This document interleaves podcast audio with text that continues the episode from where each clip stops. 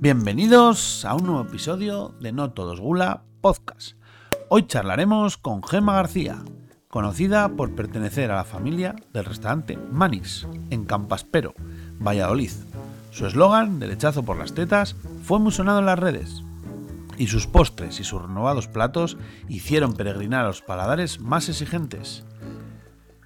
Muchas gracias a la Vinoteca Lagar en Burgos por dejarnos espacio para grabar esta maravillosa charla. Espero que disfruten mucho de este episodio. Llegando al minuto 10, me quedé sin batería en la grabadora y alrededor de dos minutos el sonido está extraído del vídeo. Perdonen las molestias. Nervioso, ¿eh? Al principio siempre se está nervioso, ¿no? Hasta romper un poco el hielo. Hombre, yo pongo nerviosa a todo el mundo. Yo nunca estoy nerviosa. ¿Tú nunca estás nerviosa? Estoy nerviosa cuando viene a comer alguien. O sea, me pongo súper histérica en la cocina. En cómo no me pasa, claro, porque no, no tengo esa presión a lo mejor, pero en casa se me pasaba de. Yo sé, pues venías tú, ¿no? O, o el carbonazo de Luis. De Luis María Merino, abandonada. Y tuve una, una presión en el pecho. Pero si a esa casa donde tú trabajabas ha ido hasta el rey de España, ¿no? Sí, pero joder, macho, ¿y qué? Quiero decir, que viene, viene alguien que le va a publicar. O sea, damos más importancia a la gente que va a publicar. Fíjate, o sea, a la gente que va a publicar que a la gente que va a comer, que es, te hace más publicidad. La gente que va a comer el boca a boca, que hablen bien o que hablen mal. Es decir, O sea, das más importancia que vaya yo, que lo voy a grabar, que a una persona que igual va 30 veces al año. por ejemplo, pero yo y todo el mundo, estoy segura. Es muy triste eso. Es, muy- es lo que me jode. Y esto lo dije, esto lo dije yo en Cadena Ser, que me hizo Carlos una entrevista cuando hicimos, cuando ganamos lo de la OAD. Carlos Cano, querido profesor mío. Pues cuando ganamos la ABADE, eh, Carlos me preguntó qué es lo que. Digo, pues fíjate, tenemos tanta. Yo siento tanta presión cuando estaba en Manis, de que viniera Capel, de que viniera, yo qué sé, cualquiera, ¿no? Esa presión trabajando tal y cual, que al final te olvidas del resto de la sala, que seguramente te lo vas a hacer bien. Pero como ese como que es más. pasó a mí en un restaurante. Yo coincidí con. Pero te pasa en, en- pasa en todos, que yo Sí, he trabajado pero con- mucho sin solo decir coincidí nombres. una vez con un crítico muy importante Mm. y luego le dije le dije a la persona del restaurante no sabes quién soy yo no sabes quién puedo ser y es una pena que no sabes lo que he invertido yo para llegar hasta aquí que he hecho 500 kilómetros con toda mi ilusión para venir a tu restaurante y he visto pasar platos Diferentes. que a mí no me los has ofrecido cuando te he dicho que vengo entregado se que quedó un poco así ¿eh? Que es que esto pasa, que esto pasa. Me pasa, por ejemplo, a mí me dice una amiga mía, dice, joder, macho, cuando voy contigo a un restaurante es que no tiene nada que ver cuando voy yo con mi novio. Porque, claro, a ti te conoce todo el mundo, cuando vienes a todos los restaurantes se sientan y, ¡buah! Te esfu- se esfuerzan para la mesa 70 veces, te preguntan antes de sacar el vino, saben que vas a... Porque saben, ¿Por qué? Porque saben que voy a gastar. Esto también pasa. bueno estamos grabando Ah, Bueno, pues eso no va a salir, ¿no? Ya veremos. Gemma García. ¿Quién es Gemma García? Bueno, ¿quién es Gemma García? Qué pregunta más difícil. a veces me pregunto que quién soy yo. Eh, pues bueno, pues es una chica súper de pueblo, pues, súper de pueblo, cercana, es- que creo que se me ve tal cual soy, o, o soy tal cual se me ve. Eh, de, nacida y criada en una familia de, hostel- de hosteleros de toda la vida. Cuarta no empresarios, no empresarios, hosteleros, que es diferente. Es diferente, matizando. Lo matizo, sí. Y pues de toda la vida, desde que nací. Matizas eso, pero tenés premio a mejor empresario en varios años. Ah, sí, eh, tuvimos, es verdad, se me había, fíjate, se me había pasado. Sí, nos lo dio la Junta de Castilla y León, a, bueno, en este caso fue mi madre, que es la, la dueña, sí, a mejor empresa de hostelería, de hostelería, no mejor empresa eh, de Castilla y León, claro. Pero bueno, sí, fueron varios empresarios, o sea, pues sé que fueron Quesos Quevedo, si no me equivoco, fue, bueno, fueron varias empresas para el tema de empresario del año, sí. bueno, síguele verdad. contando al oyente quién es Gemma. ¿Cómo Bueno, se define? Gemma, eh, de unas cosas que más recuerdo de cuando soy niña, porque de, de lo que más recuerdo es eh, estar en el restaurante. Yo siempre he estado en el restaurante, siempre he vivido allí, he nacido allí, he estado siempre allí, o sea, estaba siempre por la cocina, para arriba, para abajo. Yo, mi madre me dice, yo es que te ibas con todas las mesas, con todos los clientes, yo me iba con todos, con, a las mesas de los clientes, yo me iba con ellos, a estar con ellos, a hablar con ellos desde niña, ¿eh? Y recuerdo, lo que más recuerdo, lo que más tengo en mente, aparte de ir con mi abuelo, nosotros tenemos una finca, una, bueno, donde teníamos, antiguamente ya no, pero teníamos vacas, teníamos cerdos, teníamos, eh, bueno, Ganado. sí, ganado. Ahora tenemos gallinas, tenemos patos, tenemos conejos, tenemos varias cosas. Pero yo me acuerdo, pues no sé, seis años tendría yo. Teníamos tres mastines más grandes que yo. Es que me acuerdo de ellos como si fuera ahora. Y iba con mi abuelo, que ya pues, falleció. eh, pues ahora está mi tío eh, al cargo del horno.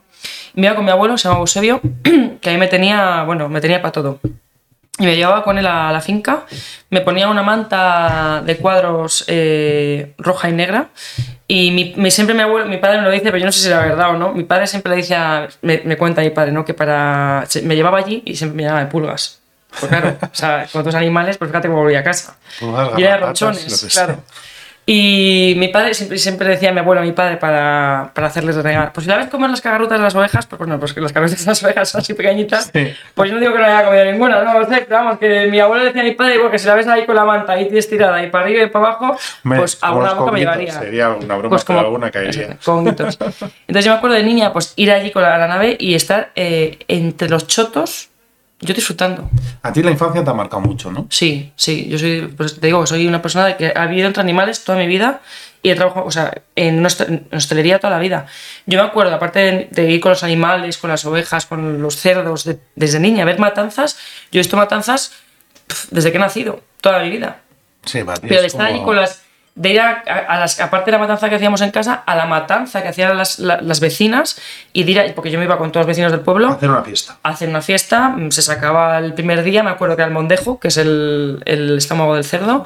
El mondejo, la cogotera, que era para los que mataban. Los que, estazaban siempre se llamaban mejor cacho, eso estoy segura. El primer día se hacía eso, se hacía el chorizo, la morcilla. Y ya se cocía y se comía al día. Claro, porque Todo. eso era una fiesta porque en otros tiempos la comida no era Claro. como hoy en día. Nada que ver. Y, y aparte de eso, me acuerdo muy mucho, mi abuela cuando abrió el restaurante en el año 81, eh, empezó dando muchísimas bodas. Todas las bodas de toda la comarca las daba mi abuela. Y yo, O sea, fue ya una visionaria. ¿no? sí, mi abuela sí. Yo creo yo admiro a mi abuela. Yo es que no he visto cosa, cosa igual. Ya no de trabajadora, ¿eh? sino decir, jolín, en aquellos años pedir el crédito a un 18%, ella sola prácticamente, porque bueno, a un 18% en aquellos años, fíjate, ¿eh? Eh, mi abuelo que no quería, claro, antiguamente eh, los No, hombres mandaban bastante. De hecho, mi abuela no nos dejó No, sacarse. bastante no mandaban. Mandaban los de hace hombres. 40 años, ¿no? Sí, sí, claro, no, estamos hablando de 30 32 años. ¿Habéis celebrado 30 hace pocos o 32 años? Exactamente, sí. Eh, 10 más que yo, 20. 20, 20, 20 30 años así, bueno, 10 más que yo, 40 años. 40 años, Cuarenta. eso es. Tenía razón. Eso es 40 años. En el 81. Y mm, mi abuelo, claro, mandaba los, los nombres. Mi abue- a mi abuela no dejaba sacarse carne de conducir. Se ha sacado mi abuela carne de conducir con 65 años. Es Que me daba a mí a clases particulares de inglés. Mi que abuela. En el 81, Claro, en pues- un pueblo como Campaspero, en la Castilla. Imagínate, imagínate. Ah. Sigue siendo, pues imagínate, hace 40 años. Pues mi abuela con sus... Eh, con, Para ti, Rosaura ha sido una persona muy importante en tu es, vida. Es, sido o no es. Es y lo será. Muy Y importante. la más importante. Para mí mi abuela es mi, es mi madre. O sea, es mi, ma- mi madre es mi madre, pero, pero Rosaura es mi madre. ¿A qué se debe todo eso? Pues, es- sentimiento hacia pues no sé, es que me emociono hablando de mi abuela. No sé. Es que yo a mi abuela la admiro. Es mi madre. por valentía. Y mi madre también, ¿eh? Pero No me me llores, emociono, no me llores, tío. me emociono porque hace poco ha estado, ha estado mala. Ha estado muy mala. Y pues te das cuenta que, que no hay que perder. Y cada vez es más mayor. Sí, hombre, tenemos la mala costumbre de Sí. querer a medias, ¿no? Yo hace. No, yo a mi abuela la quiero entera. Y lo sabe ella. Y pues yo no porque ha estado muy mala. Y claro, se va haciendo mayor y, y sí, ¿Qué años tiene? 82. 82 años. ¿Sigue yendo por el restaurante antes? Está allí todos los días, al pie del cañón. Aunque, aunque no pueda respirar, está. Y está hasta, hasta que no pueda más. O sea, hasta que, se, hasta que no esté. Bueno, Estoy segura. Como mi bisabuela. es su verdadera pasión. Sí, sí, o sea, yo te digo, mi abuela abrió el restaurante, a- a- aunque mi abuela no quería, eh, con ayuda de su madre, mi bisabuela, Irene, que la conocí también. Y mi bisabuela falleció en el restaurante secando cubiertos, con 95 años. Y vamos, sé que todas las mujeres en la casa son así. O sea, una pasión por, Sí. por el trabajo Por el en trabajo. primer lugar Sí. y luego ha sido la cocina. Eres la mayor de tres hermanos, ¿no? La mayor de tres hermanos, sí. Vale. Vamos a ir un poco a lo que hablábamos. Bueno, eh, junto a Rosaura, en la cocina convivía tu madre, ¿no? Convive. Sí, bueno, es que sabes qué pasa, que tenemos carnicería también. Vale. Entonces, pues mm, la carnicería la llevaba mi madre, O sea, tu madre, vale, cogió un poco más la carnicería. Bueno, la llevaba mi abuela también, claro, pero mi abuela el- pues, se murió mi abuelo, lo cogió mi tío, fue mi abuela al restaurante, mi madre se fue más a la carrera también.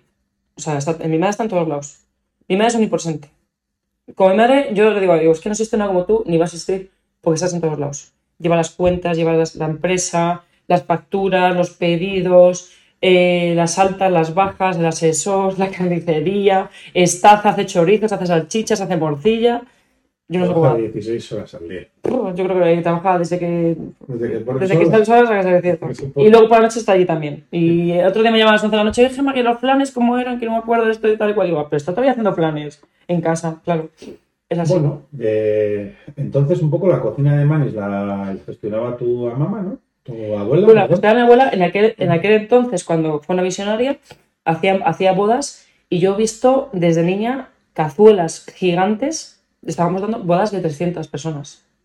Y no, o sea, no bodas como ahora. O sea, no había un lunch, no había, no había lo que hay ahora. Pero tampoco, claro, ahora tampoco hay bodas de 300. Para no boda de existe. 180 es enorme. ya. Ya es enorme. Pues mi abuela ha dado bodas de 300 y 320 eh, cazuelas. Yo es que lo he visto, cazuelas gigantes de merluza a la romana, merluza a la romana, es lo que te estoy Sí, sí, contando. Espárragos con salmón en el plato. eh, almejas a marinera. Congrio en salsa verde. Eh, pollo de lechazo. pollo de coral y lechazo. Pero todo, o sea, el lechazo lo hacía mi abuelo, pero todo lo que iba antes, la merluza, los espárragos, el salmón, el pollo de corral, el cobre, todo lo hacía mi abuela. Empezando bodas, aparte, o sea, antes de hacer manis, eh, hizo manis, hizo todo eso porque ella, ellos daban eh, comida para llevar. En, tenían una, una la carnicería, tenían mi bisabuela, su marido era panadero. Entonces, cuando estaba el pan, le decían, ay, no sabes un cuarto para llevar, tal y cual, lo que es, lo que es ahora el takeaway. Sí, sí. Entonces, hacían en los 80. los 80 ya existía. Entonces, la gente iba por cuartos para llevar. Iba por un cuarto, se lo llevaban, iba por un cuarto, se lo llevaban. Y pues comida. Y un día le decían a mi abuela, oye, pues ahora no harás un congreso salsa verde, por ejemplo. Ah, pues sí, hombre, pues comí amores. Porque mi abuela así, pues comí amores, pero ¿por qué no? Por Dios. Y se lo hacía. Y uno habla a otro, otro, otro, que si pollo de ¿Cuántos corral. habitantes hay en Campaspero? En aquellos, en aquellos tiempos había 2.500 o 3.000 habitantes. Ahora hay 800 en censo. No creo que haya más. Pero claro, 3.000 habitantes. Entonces iba, y toda la comarca, claro, se empezó a correr la voz, toda comarca, que si Rosaura no es esto, Rosaura no es lo otro. Y comida para llevar. Y un día fue una señora, esto me lo contó mi abuela, No todo es gula, un podcast gastronómico. Retomamos, Gema. Estamos aquí en Burgos. Me he quedado sin batería la grabadora. Es cosa de, de viene sudando, aunque no se vea. De autoproducir y, y de hacer todo uno mismo. Y nada, nos ha dejado aquí Vinoteca Lagar su espacio para poder grabar y seguir charlando con Gema, que está siendo muy chulo esto. Bueno, estábamos con el tema de que fueron muy precursores con el takeaway. Mm. Lo que era para llevar, eh, Rosaura, hazme esto, hazme lo otro. Nos hemos Sí. quedado ahí. Habíamos empezado un poco por quién era Gema. Sí, después ¿Y de de eso, dónde pues eh, venía? eso es. Y vamos a seguir un poco, bueno, eh, cómo seguían las bodas, ahora volvemos hasta Manis, cómo nace Manis, ese nombre tan curioso de Manis. Y bueno, cuéntale un poco a la gente. Lo, lo- mejor de Manis es que, eh, por lo que se llama Manis, eh, encima, el, por mi tío, por mi otro tío, no tiene nada que ver. O sea, que ¿No es por nada- Marco? No es por Marco. No. Eh, pues bueno, eh, cuando surge todo esto, mi abuela me decía, cuando empiezan en esa casa de, de- de- de panadería a hacer el takeaway y tal, encima estaba la casa que es la actual casa nuestra, bueno, de mis padres, donde vivimos nosotros en el pueblo, arriba siete habitaciones. Pues la primera boda, ah, ya, te estaba, ya sé lo que te estaba contando. Que me contó mi abuela que una señora del pueblo dijo, por Rosaura, que nos vamos a casar, no nos harás tú la boda. Ole. No sé, una señora, no me acuerdo, me dijo el nombre, no me acuerdo. Bueno, no, no, se no llamaba, a lo mejor se llamaba de aquellos tiempos, no sé, Clemencia, Mano, imagínate. Clemencia, vamos a poner La Clemen, Clemencia. pues la Clemen le dijo a mi abuela, oye Rosario, ¿no sabes una boda? Pues sí, mujer, pues con mil amores, claro que sí, tal y cual, pues cuántos, 120. Y pues mi abuela puso, me dijo cogió mesas y sillas de madera de donde, bueno, pues donde, donde encajó, todo, pues todo como encajaba, pues lo que hubiera. En, las, en mis habitaciones, en donde yo duermo, o sea, en mi habitación, en el pasillo, no sé qué, y que se ponían encima de las... porque eran banquetas, no eran sillas, eran banquetas. Encima de las banquetas para salir al de adelante, al de atrás, en las copas antiguas estas de típicas de champán de antes, antiguamente, que se ponía Las de de brandy, María Cristina y todo eso. las de brandy y tal, no sé qué, pues esas copas, todo, el agua, el vino y todo, todo, esto era terrible. Las copas estas pequeñitas también de esa que eran tipo verde Sí, y tal. sí, sí. Pues ahí, unos encima decía abuela, uy, uy, lo de ahora, lo de ahora, no hay quien esté lo- con lo de ahora. Antes, poníamos encima la banqueta para servir el de adelante, el de atrás. Digo, Y duraban toda la vida y eran un montón de Todo, todo. Y de ahí, pues mi abuela, pues tengo que hacer un restaurante. Fue de ahí. Y siempre me acuerdo mi abuela. Y yo traje una grúa para poner, claro, para poner, para hacer bodas. Mi abuela no quería poner columnas. Fíjate que, o sea, qué cabeza mi abuela, ¿eh? No quería poner Quería columnas. algo amplio, abierto. Amplio, abierto. Para poner 200, Solamente hay una 300 columna en el restaurante. En un restaurante de 400 metros cuadrados. Es enorme, Una es sola enorme, columna. impacta.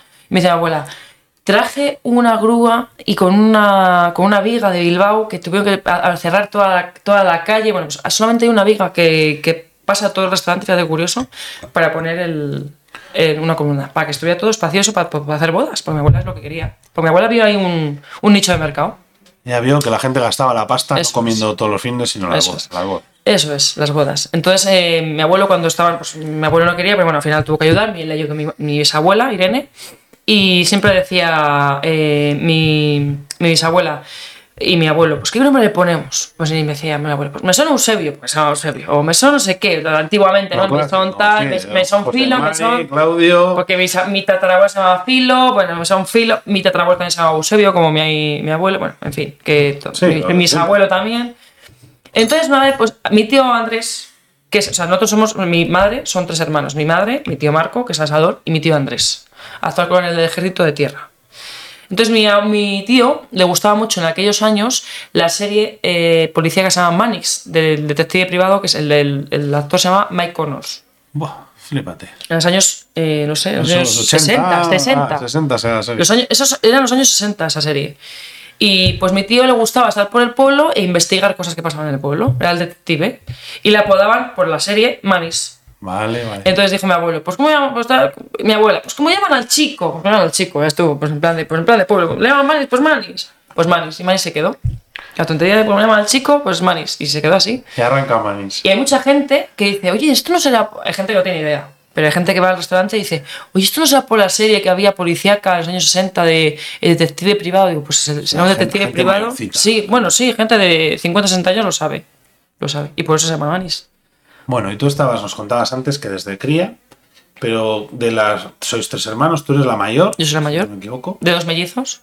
Y ellos se dedican a la sala más que nada. Bueno, pequeño en la Sí. cocina, algo, ¿no? Bueno, es que son mellizos. Entonces, eh, Miguel, Bueno, sí. mi hermano Miguel está en la, en la sala. Mi hermana Alicia estaba en la cocina ayudándome a mí. Pero mi hermana Alicia hizo filología inglesa y bueno, se quiere dedicar a ello. Entonces, eh, no sé si este año se irá. viene, bueno, sí, o si se va a ir a Canadá y luego vuelve por Australia. No sé lo a hacer, pero bueno, eh, que haga lo que quiera. O sea, que disfrute, que son jóvenes, que disfruten ahora y ya está. Sí. Que viajen, que aprendan inglés, que vivan la vida y ya está. Bueno, entonces, ¿cuándo esa pasión por la cocina? Nunca. Nunca has tenido pasión. ¿no? Eh, fue- ¿Tú enredabas de hecho, yo allí? era súper estudiosa, era la típica empollona que sacaba dieces. De hecho, no sé, eh, había decía mi madre, pero no vas a salir un poco, que deja un poco estudiar. La típica estudiosa que sacaba dieces y nueves. Y yo hice bachillerato de ciencias. Y yo tuve un ocho y media, o sea, ocho y medio de, de media con, el, con selectividad, porque yo quería hacer medicina. y me dije, además de mi madre decía, o medicina o dentista, que ganan pasta. En plan de trabajar poco y ganar. Yo tenía claro. Dentista, eh, eh, podología. te- Temas que Está tuvieran todo que ver. mucho a medicina, Sí, todos que tendrían Además, siempre decía mi madre, yo he estado siempre con animales.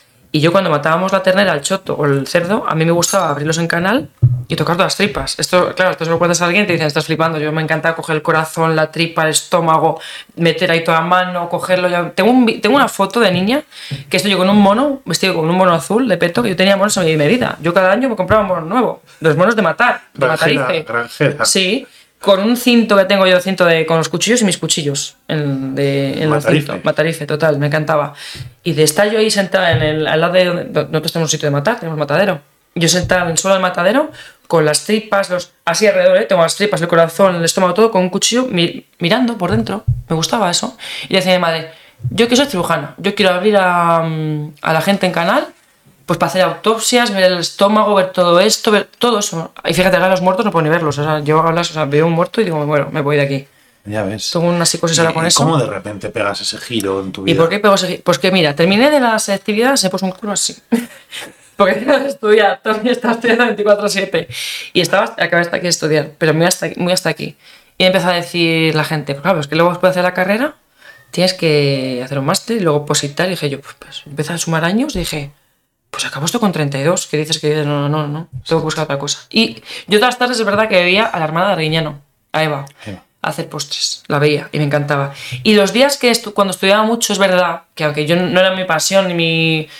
Sabía cocinar, veía a mi abuela y cocinaba en casa, pero yo por las tardes es que eran- no sé, era hogarmanía. ¿Te acuerdas Sí, tú sí, de sí, me hogarmanía? acuerdo, me acuerdo, Garmanía. Hogarmanía por las sí. tardes. Entonces yo estaba, después de estudiar, me iba. Claro, yo tengo. Bueno, Garmanía existe todavía en Ah, Twitter y eso. Ah, cuelga pues- ahí va las ah, recetas ah, pues no me acuerdo, pero ya es que no- yo ya veía- como programa de tele no lo sé. Pues yo veía a Eva Arguiñano por hogarmanía. Y entonces yo estaba. Y veía mucho a Arguiñano, claro. Y más, mucho más antes que ahora. Señor Carlos es un referente. Es un referente, sobre todo antes. Sí, Sí, muchísimo más. Como instructor. Ahora es más, sí, ahora es más televisión y tal, pero yo digo antes, ¿no? Sí.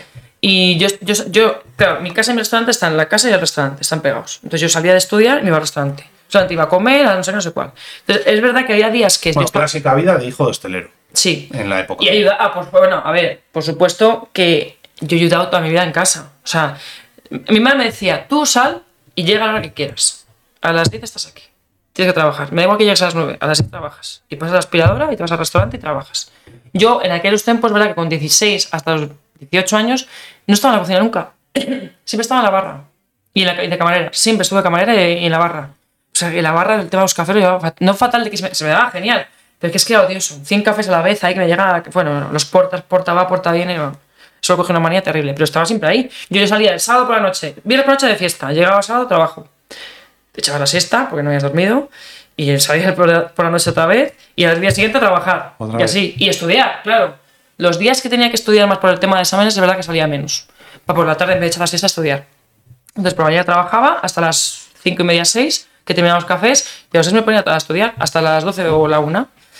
Y en, en la época de selectividad, con, en esa época, en ese impasse, de esa- que son como 20 días estudiando antes del examen de selectividad, que son tres Sí, días la- de exámenes, la dos exámenes al día. Es que me acuerdo de esto porque es que lo pasé fatal del estudiar. Café va, café viene. Me iba a comer y a, y a despejarme un poco viendo a Eva, a despejarme de los estudios viendo a Eva. Yo un día estaba haciendo unos pimientos rellenos con Carlos, eh, porque hay días que salían juntos, y dije, eso, me da peste, lo hago yo.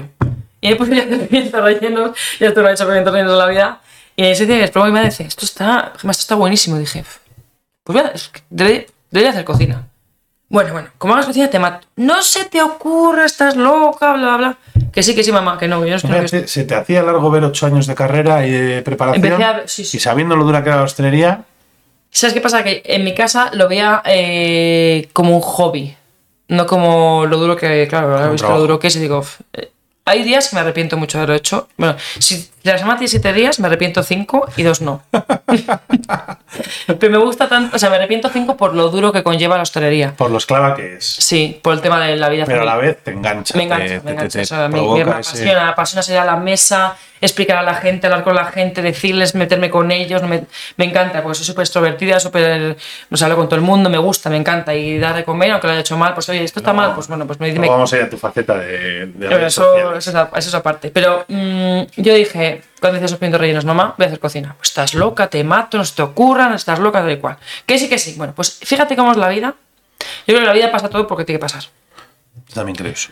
a los tres días de decirles a mi madre, hice esa actividad, ya hice esa actividad, hice todo, yo seguía con la cabeza con voy a hacer, pues, voy a hacer medicina, voy a hacer cocina. Vine a comer uno de los restaurantes más importantes y más emblemáticos de Valladolid, que es del restaurante de los Zagales, que tiene los Zagales, tiene la mejillonera, tiene tal. Íntimos amigos de mi familia de toda la vida, pues, eh, pues, bueno, hostelería, pues nos conocemos todos. Maravillosos pinchos, tal. Exactamente, ganados de, concursos de eh, eh, Toño vino, Toño vino a comer. Entonces estaba en la mesa 10, me acuerdo como si fuera la mesa redonda, que empezamos a, a poner mesas redondas. Y sale mi madre y dice, ya ves, tú ves que tu- mi chica que quiere hacer cocina de tal y cual, tráemela aquí que hablo yo con ella ahora. Entonces algo. Que a mi madre que pensaba que me iba a quitar todas las ideas, me empieza a decir, pues mira, mi hijo fue a la escuela de, esta de Rusia, que era súper importante, bueno, súper famoso, no me acuerdo cómo se llama. Sí, de Rusia. Puedes irte a Rusia, que tal que cual, que hacen un curso de hostelería, de máster, bla, bla, bla, de puta madre, que es buenísima, tal. Ahí dije, oh, es que es que yo empecé a pensar, ¿a Rusia? ¿Qué cuento yo en Rusia? Y luego tienes que ir, si no, te vas a España, te vas a la Luis Irizar. 2009, tengo apuntado que te 2009, matriculaste sí, macho, en- 2009 empecé. Eh, tienes que a Luis Irizar, porque de ahí salió Pedro Subijana, de ahí salió Arzac, de ahí salió, bueno, Luis Irizar, que es un... Sí, sí, un referente ha sido. Murió ya hace poco, hace poco, sí, dos o tres años creo que fue. Sí, por ahí. Tienes que irte aquí, sí o sí. Ha ido mi sobrino, está encantado, que tienes que irte aquí. Dije, bueno, pues vale, pues, pues. Pues ahí me voy. Empecé. Bueno, es verdad que iría a varias escuelas, ¿eh? pero me dijo este, tienes que ir aquí. Dije, bueno, si me lo dice este, es que tengo que ir. empecé a mirar, la verdad que tenía bastante. Bueno, Luis Iriza ha sido un emblema. Sí, sea, la cocina vasca. Es la escuela. Porque justo. Además es que. Es que encima. Bueno, cuando fui a Luis Iriza, justo termino Luis Iriza y ahora en la Basque. Que fue todo, todo seguido. Que me decía mi madre, ¿qué es ir a la Basque y tal y cual? Digo, Basque ya no. No. Pues no, ya no, ya no. Luis Iriza lo que tenía con respecto a otras es- escuelas de Donosti, que me acuerdo Cebank, me acuerdo, es que me acuerdo de algunas, no me acuerdo de todas. Lo que tenía Luis Iriza es que, aparte de, por supuesto, estar Luis y que el recetario era de Luis y todo lo que enseñaba Luis, tenía una cosa que no tenía otras escuelas, es que cada tres meses mientras estabas estudiando, mientras estudiabas, ¿eh? ibas a trabajar a sitios. Es staff. Hacías estas, o sea, cada tres meses en un restaurante. Ibas, en el primer año, si no recuerdo mal, ibas por la mañana a hacer prácticas y por la tarde a estudiar. Y al año siguiente ibas por la tarde a, hacer, a estudiar y por la mañana, o sea, perdón, por la mañana a estudiar y por la tarde, por la noche a hacer prácticas. O sea, antes de la zona de... Sí, yo estuve. Yo estuve en Zuberoa, en Fuego Negro, que ya cerró. Fuego Negro. sí, pero bueno, ahora está Arrea, Arrea. Eso es. de Gorka. Perdón, de Gorka. No, Gorka De era. Dorta, de de Dorta. Dorta. De Gorka era el, el- el socio de. Fuego Negro, perdón. Eso es. Eh, con su hermana está, ¿no? Con Amaya. Sí, sí, ahora de Dorta. Eh, estuve en la fábrica, que es la, era la fábrica La Máquina, que era como una, un resta- son restaurantes así que hacen menús diarios y Sí, tal. sí. La cuchara de San Telmo, ¿no? La También cuchara de San. Telmo. No, la cuchara de San Telmo no ¿No pasé. llegaste a pasar? Pasé por Fuego Negro, eh, la fábrica, el hotel, donde, hotel de Londres y de Inglaterra, que no he pelado más porros en mi vida, y patatas, bueno, pero y con vistas cebollas. Y bueno, ahí hacía, es que fíjate lo que te decía, ahí hacía cestas de patata, tú. Cestas de patata rejilla. Yo me acuerdo, decía, llegaba por la tarde y digo, vale, ya otra vez hacer cestas de patata, que era la típica patata rejilla que se cortaba en mandolina en cuadrado para que salieran las rejillas y luego ponerlas en una, en una cesta para freírlas, para las bodas. Que decía, ay, va esta pe- peñazo que en que la ha inventado. Y luego me fui a restaurante de Irún, que ya no está, no, no me acuerdo el nombre, que lo llevaba uno de los profesores de la, de la escuela, eh, Lucho, lo llevaba Lucho. Ahora no me acuerdo el nombre del restaurante. Porque lo cerró al poco. Al poco de estar yo, lo cerró. Paz- Pazco el José Lu de, de la Liga BBVA. El el José Lu que ha descendido a, la segunda varios Hombre, has hecho alguna apertura de la que ya hablaremos luego. Sí. Bueno, pues. em, después de ese año donde estuve. Pues, ah, Jolín, en Urepel, cuando estaba Estrella todavía. Vale. El mítico Urepel, cuando estaba todo el equipo antiguo, porque ahora creo que Urepel es otra cosa. Buah, ya está fuera del lugar, ¿no? Sí. Yo no tengo ni. creo que Urepel es otra cosa, no sé qué es Urepel. Pero Urepel me pasé bomba. Yo creo que Urepel fue donde más, de donde más aprendí. Y eso mientras estabas donde Luis.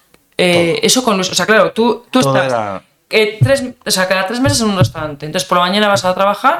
Y, ah, y también estuve en Chugichu, que creo que sigue abierto. Que era una taberna vasco-japonesa.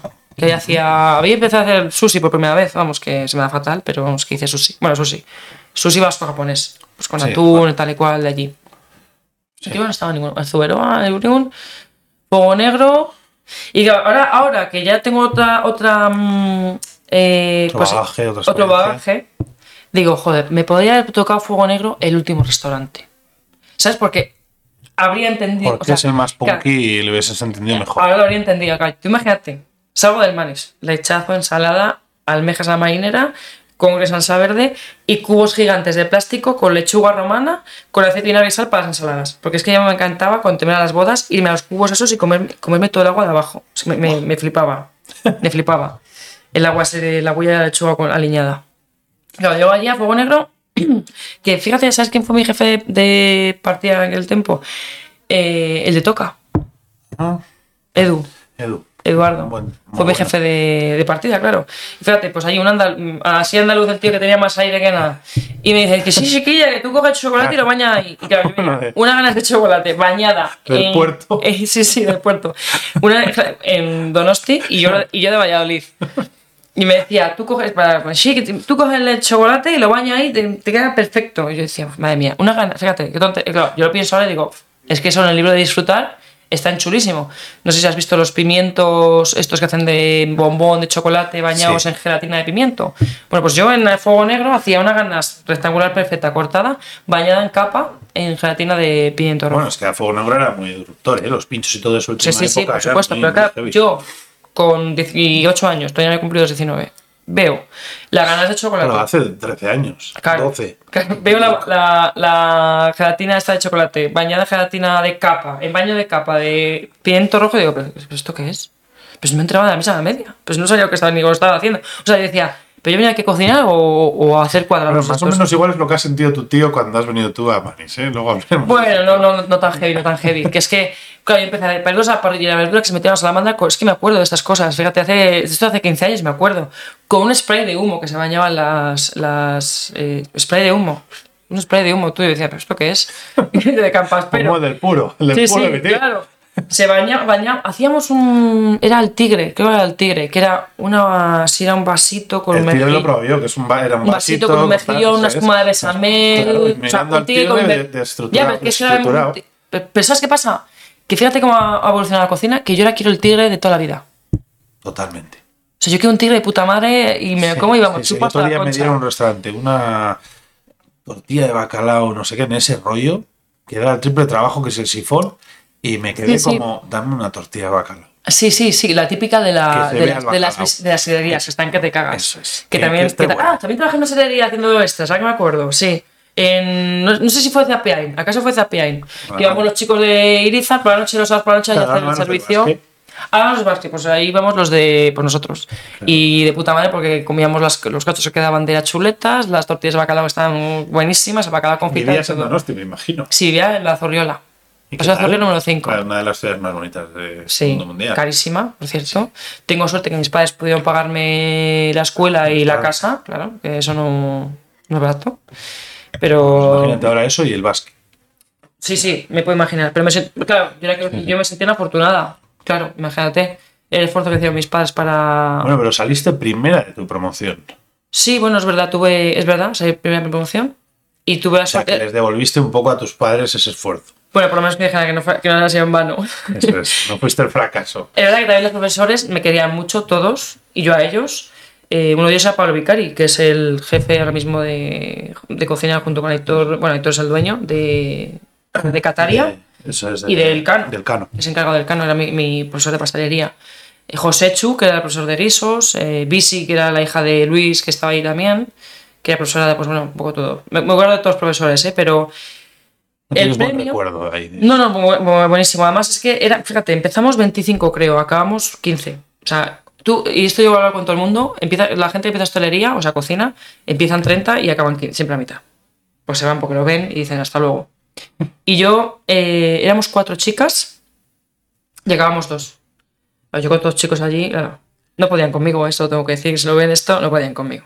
No podían conmigo, pero bueno, yo con ellos estaba en mi salsa, Bueno, eres energía pura, eres En una mi tía muy salsa, abierta, todo, hombre. muy vacilona, me imagino. Todo, hombre. Yo a todos les tocaba todo, a todos todo. Va, esto era terrible. Bueno, tú has mamado mucho la- a, la mamá, a la abuela en la Mm. cocina, pero claro, la mujer en la cocina ha estado en las casas, pero los restaurantes no ha estado tanto. Eso es verdad. Y siempre lo he dicho. De hecho, en mi casa, y lo considero y lo digo, en mi casa, eh, Manis es Manis por mi abuela y por mi madre. Y luego cuando volvemos a Manis ahí y el, hacemos un inciso, ¿cuándo coge el testigo del asador el hombre? Ahí, Marco. Marco. Bueno, la asaba mi abuelo, pero Eso cuando mi abuelo eso ha sido falle... para el hombre. Sí, siempre asaba, claro, los hornos. No, de hecho, no, con- no conozco ninguna asadora, creo. A lo mejor hay, ¿eh? Yo no conozco tampoco. Yo sí que sé Acabo de asar y una, estado- una fotografía en mi cabeza y todos son Yo hombres. ahora mismo no me. No sé si en Peñafiel a lo mejor. Bueno, perdón, en Peñafiel sí. Nuestras compañeras de Molino de Palacios. Las dos son mujeres, son hermanas. Las dos asadan. Mira, Es verdad. Vamos Las a ir dos a asadan. verlas. Tienes que ir a verlas. Muy majas. El sitio es una maravilla, además. Súper bonito. Y sí, Noemí, fíjate, Noemí, su hermana. Es que eh, yo estaba pensando un poco en todos y todos son y esto es una maravilla de bonito, ¿eh? Pues mira, ellas dos asan. Pero fíjate, siempre se ha dado como el horno a los hombres y la cocina a las mujeres. Claro, porque mi abuela cocinaba de casa. Elaboración, paciencia. Eso es. Y mi abuelo pues muere por, por enfermedad, tenía cáncer. Y al morir pues eh, mi, cogi- mi tío cogió la batuta, pues no sé si mi tío tendría 27 años, como mucho, o, o 30, por ahí que tendría. Porque mi abuelo murió cuando tenía 7 años. O sea Coge que hace, Marco. no sé, 20, 20 años ahora. Sí, por ahí. 20 años que murió mi abuelo. No, es que la figura de Marcos Manis es muy importante, ¿no? Antes la- es el la- Julio César de, es el Julio César de la Roma. Sí, es sí. el Julio César de la Roma. De hecho, me reía de porque yo me meto mucho con él, le llamo la calva. Sí, sí. Pero le llamo la calva, fíjate, la gente dice, pero le llamas la calva en femenino. Tú no sé si has visto la que se avecina. Sí, La hija del recio, sí. a su padre le ha llamado todo en femenino. Por como su padre, un poco el recio y mi tío un poco se parecen, ¿no? Pues yo le llamo a mi tío así, pues por, por lo mismo. Entonces nos reímos mi hermana y yo llamándole en femenino, pues nos hace gracia. Sin más. Vuelves a Manis en 2012, más o menos, ¿no? Bueno, sí, pero no. En 2012 terminó en Luis Iriza quedo primera promoción y el premio es elige el restaurante donde quieras ir. Claro, yo miraba mucho, miraba Otra mucho. primera, Cristina. Cristina también sí? la primera eligió. ¿Dónde estudió también. Cristina? Estudió en Barcelona. Bueno, Ah, en, en la Hoffman. Estudió primero en la Escuela de Hostelería de Galdacano, Ah. la tarde para la matrícula, quedó primera, la dieron a elegir, entonces en Azurmendi eligió, y luego fue a, no me acuerdo del nombre de la típica de postres al plato de Barcelona, que no me sale ahora. Spice Sucre. Spice Sucre, eso es. Ah. Y ahí también quedó primera y luego fue a Celler. También, Pues yo ¿no? después, o sea, yo después de A Luis Izar, miento, a, a- ¿Cómo fue esto? A... eh, eh, Ticket. Ay, a Tickets. A Tickets. Eso es. Yo después de la escuela le dije a mamá que me gusta mucho la pastelería que quiero hacer tal. Y miré para Spice, para Spice Sucre y estuve a esto de entrar. Lo que pasa es que lo vi tan caro que me dio tanto dolor para que mis padres me pagaran eso que no fui. Porque mis padres, no, o sea, por, por no hacer a mis padres, eh, fue por Esa eso. Sí, me parecía ya demasiado, ¿no? En plan de, joder, macho, ya te vale. O sea, la cocina, ahora esto, es en plan de, joder, ¿qué quieres? ¿Algo más? ¿Y como Y- primera dónde elegiste? Pues elegirse ayer.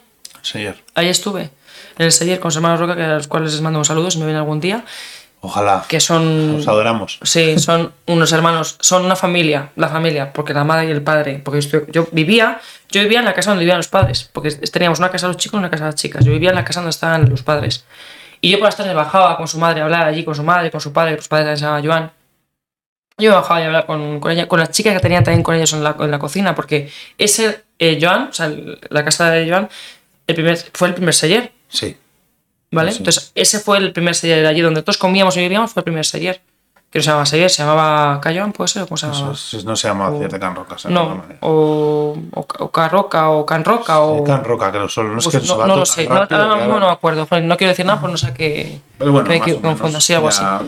Y, yo, y eh, ahí estaba la barra, pero la parte de atrás delante era el restaurante antiguo. Que ahora creo que lo tienen de heladería, de producción de heladería, si no me equivoco. No sé por qué no llegué a ver. Y estuve allí con ellos, fenomenal. Y al poco tiempo, pues. em, Partida de postres ahí. es, bueno, yo pedí postres, pero estuve en postres, en aperitivos, en entrantes, sin producción. Y porque yo no quería ir ni. Aunque, me- aunque abrí mil ostras, no quería ir a pescados, no quería ir a carnes. No quería, ahora me arrepiento. Dije, ¿ves? ¿Pero por qué no fuiste? Pues no quería, no sé, porque en ese momento estaba con mi cabeza en, en, pues en postres, postres, postres, y mal, porque tenía que haber pasado por todas partidas. Pero luego Joan me cogió, pues perdón, Joan no, Jordi. Abría rocambolés justo en ese momento y me fui con él a abrir rocambolés. Estuve una temporada con él haciendo helados de, pues de producción. Helados, fíjate, he aprendido una cosa que no, sabía, no había visto en la vida. Los helados soft, los soft que son los de máquina tipo Sí, sí. el yogur helado, Sí. el de máquina, que sale al momento. Y luego los premium, que los premium son los, los helados que se hacen a menos 18 grados. Que son los que te llevas, pues, las terrines que son para llevar, los que te sacan de las bolas así, todos esos. Ajá. Fue una experiencia muy chula. Pero claro, ya dije, ya quiero volver a casa porque todo el día haciendo helados ya estaba cansada.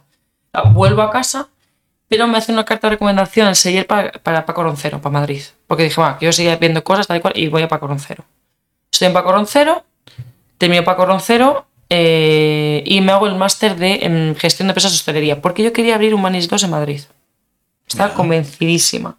Quería, esto estoy hablando, yo tenía 22 años, no tenía más.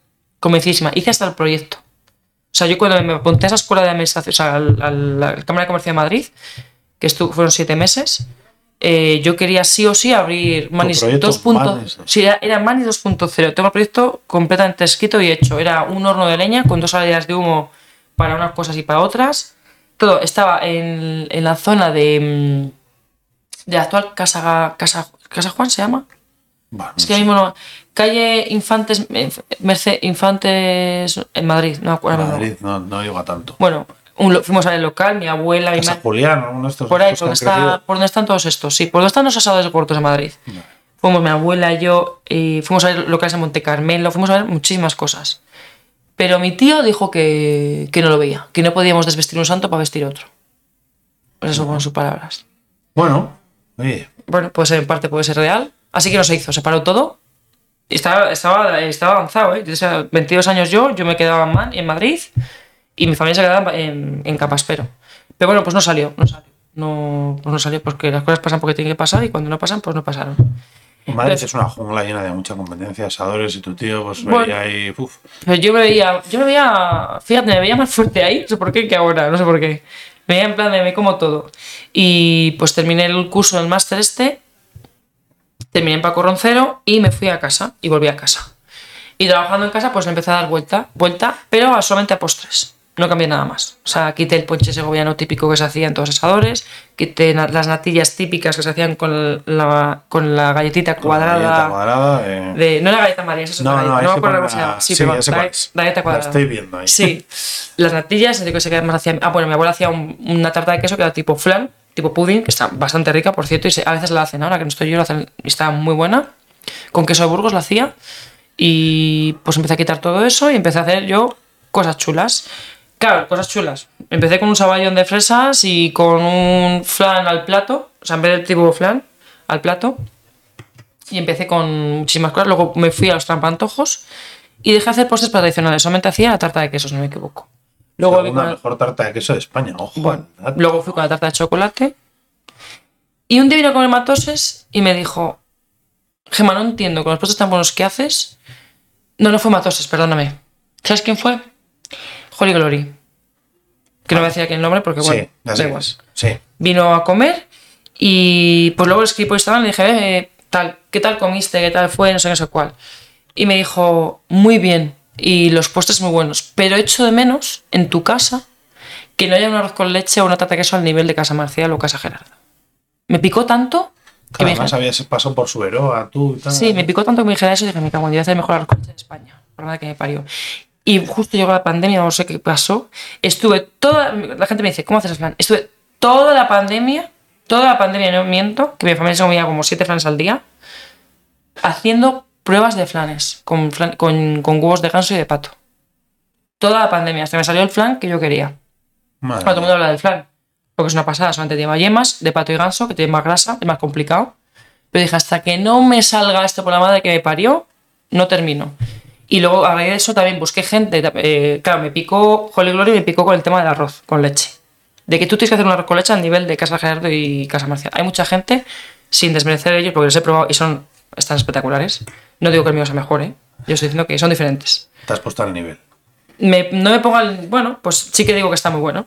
Cuan- mi, mi arroz. No, o sea, sí, está muy bueno. No, no, no, yo de lo mío no miento. O sea, si digo, pues no, esto está peor, está, Bueno, muy cuando bueno. no lo logras, lo sueles quitar directamente. cuando Bueno, o todo- no está tan bueno, pero sí que es verdad que está muy bueno.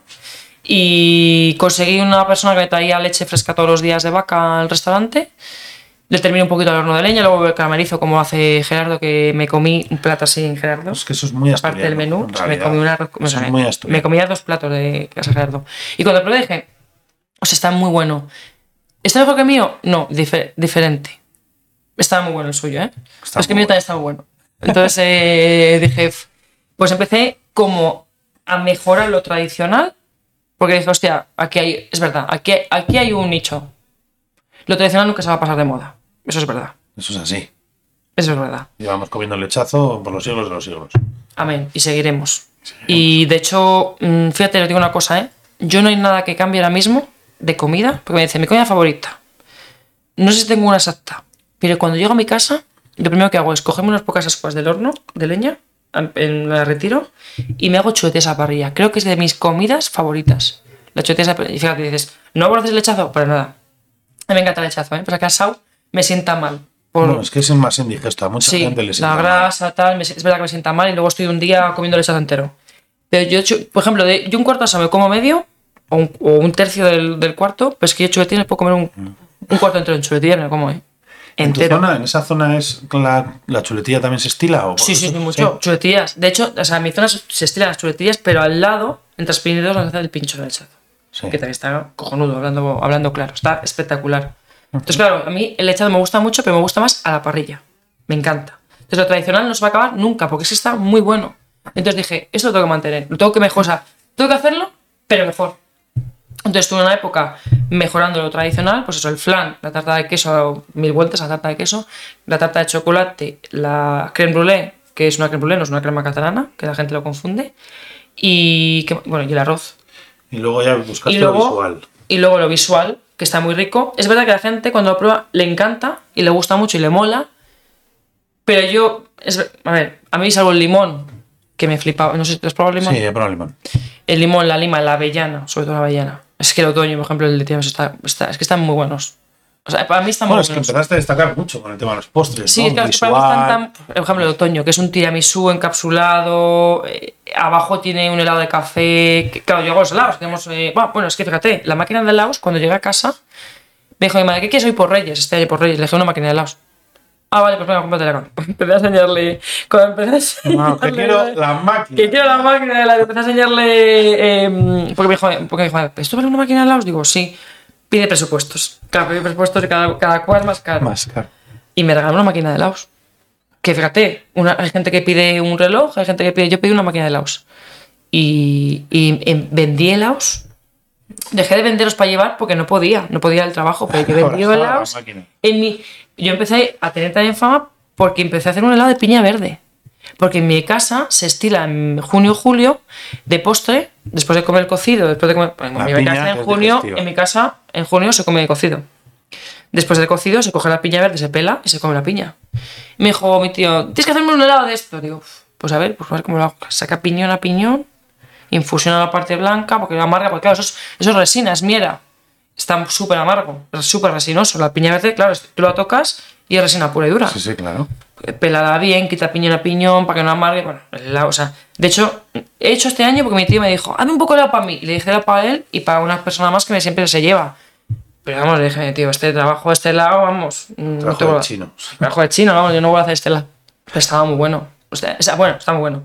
Para el que conoce la piña en verde, Sí, porque es un sabor particular. que yo no digo la piña, eh, yo digo la piña de, Sí, sí, la piña del de- pino. del pino. La Del pino. En la que la gente va Es un, es sabor muy... He comido alguna vez. Bueno, los amargo. piñones, pero sí, sí, verdes son, son amargos. Es, es resina pura, Son dura, en, es miera. almendra amarga. O sea, son. Más que la almendra amarga. Más. Yo, en, yo veraneaba en un pueblito de Burgos, se estilaba también y nunca he podido con ello. Es un sabor, yo lo pruebo y digo, está bueno porque sabe a eso, pero no me gusta. No es un sabor que yo diga Sí, me gusta. bueno, lo logras, pero que a, ti- que a tu tío le encanta a ti no. Sí, exactamente. Y a mi madre le encanta, porque le encanta la piña de niña, y a mi abuela y toda la gente de antes, pero ahora pues a lo mejor es un sabor complicado. Y claro, la gente, hay mu- hay mucha gente que sí que sé que se ha burlado de mí. Claramente es que ya sabes, si la gente que me conoce ya sabe que mm, pues me da igual, completamente igual. Pero pues porque que se hace esos postres de Ceri Rolet, que si tal, que sé cuál. Es verdad que me, que me, mm, Te has inspirado. me inspira bastante en Cedric porque yo admiro a Cedric Rolet. De hecho, fui a París y he ido a su pastelería, he ido al Meuris a comer sus postres, he ido a, o sea, he hecho cola, todo, porque soy una fanática de él y me parece un tío que es muy bueno. Y me compré su libro y todo. No hago ningún postre como él. O sea, las formas sí que es verdad que están basadas en él. Por ejemplo, el limón, él hace. Sé que es que más me sé sus postres de es que no es lo mismo copiar que, que clonar. Bueno, sí, bueno, pues. O pues sea, quiero decir, tú pues- haces, pues coges ideas, no sé. copias, pero no clonas. ah, bueno, pues eso. Clonar sería hacer exactamente. Vale, no es lo mismo, porque por ejemplo, el limón, ¿no? decir, Una que cosa es mí, copiar la forma y otra cosa es clonar. Para mí es mis postres favoritos, ¿no? El, el limón. Y el limón de Cedric es, si no me equivoco y no me recuerdo mal, sé que es menta, caviar cítrico, limón en texturas, mousse de limón, crema de limón. Lo mío es maracuyá, mango y limón. ¿Te acuerdas del helado del, del Magnum de Solero? Que estaba que te Sí, cagas. me. Vale, pues es ese sabor. Porque yo Sí, dije, sí, este helado es de los- mis helados favoritos. Dije, tengo que hacer un postre como esto. Y el postre de limón, lo hablamos en tu casa. pues el postre de limón es como el, el Magnum de Solero. Si has probado el Magnum de Solero, es eso. Me gustaba mucho. La lima es todo lo contrario, no tiene nada que ver, es lima en texturas, pero no tiene nada que ver. Le meto eh, hinojo, le meto eh, hierbabuena, o sea, nada que ver.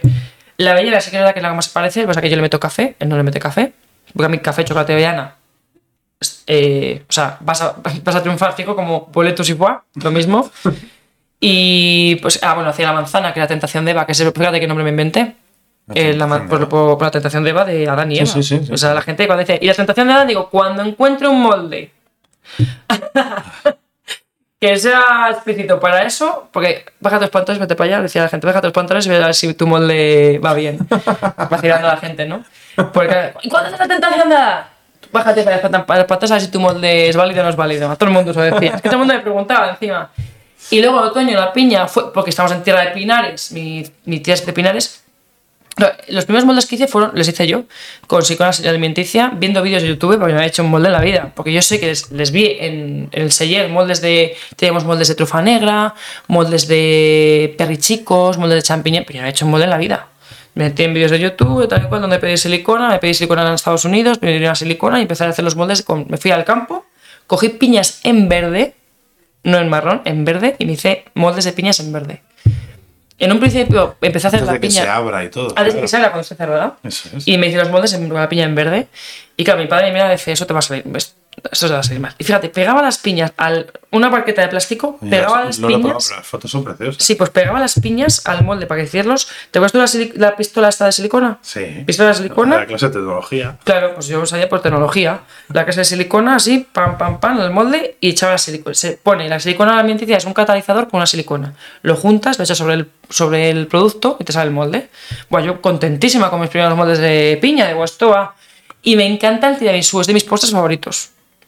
O sea, a mí un tiramisú bueno me flipa. No es me parece un postre buenísimo. Y mi madre me decía, pero Gemma, ¿pero vas a quitar el tiramisú con lo bueno que lo? Digo, sí, le voy a quitar, pero porque, porque hacía tiramisú en copa. Bueno, eh, cuando hacía el tiramisú en copa, cuando llegué a casa, luego hice un tiramisú en texturas. En plan, que si el helado de café, de mascarpone, bla, bla, bla. dije, nada, esto lo te quito y voy a hacerlo en la piña. Entonces la piña, eh, empecé haciéndola en verde. Era un tiramisú pero en verde, pero es que el color... Y fíjate, pintaba con un pincel y chocolate cada punta de la piña con puntos negros, la típica piña verde que tienes puntos, tal y cual. Dije, este trabajo no. No, no, no. Y aparte que el verde quedaba como un verde. El verde de té.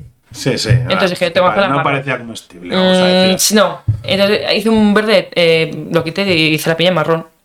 Entonces, un tiramisú, pues que tiene un currazo ese postre, un bizcocho de especias, un helado de café. ¿Y ahora que no estás tú en la casa? ¿Has- ¿Qué han podido Pues, mantener?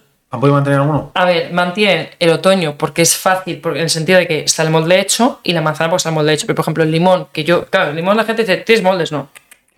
Yo no tenía ni moldes ni de limón, ni de avellana, ni de lima, ni de higos, que he hecho higos, porque nosotros tenemos higuera y he hecho higos, ni de fresas. No tengo moldes de nada. Lo que pasa es que yo, yo lo que hacía es, desde un círculo, que pa- partía de la base del círculo, y luego, a partir de ahí, desarrollaba el resto.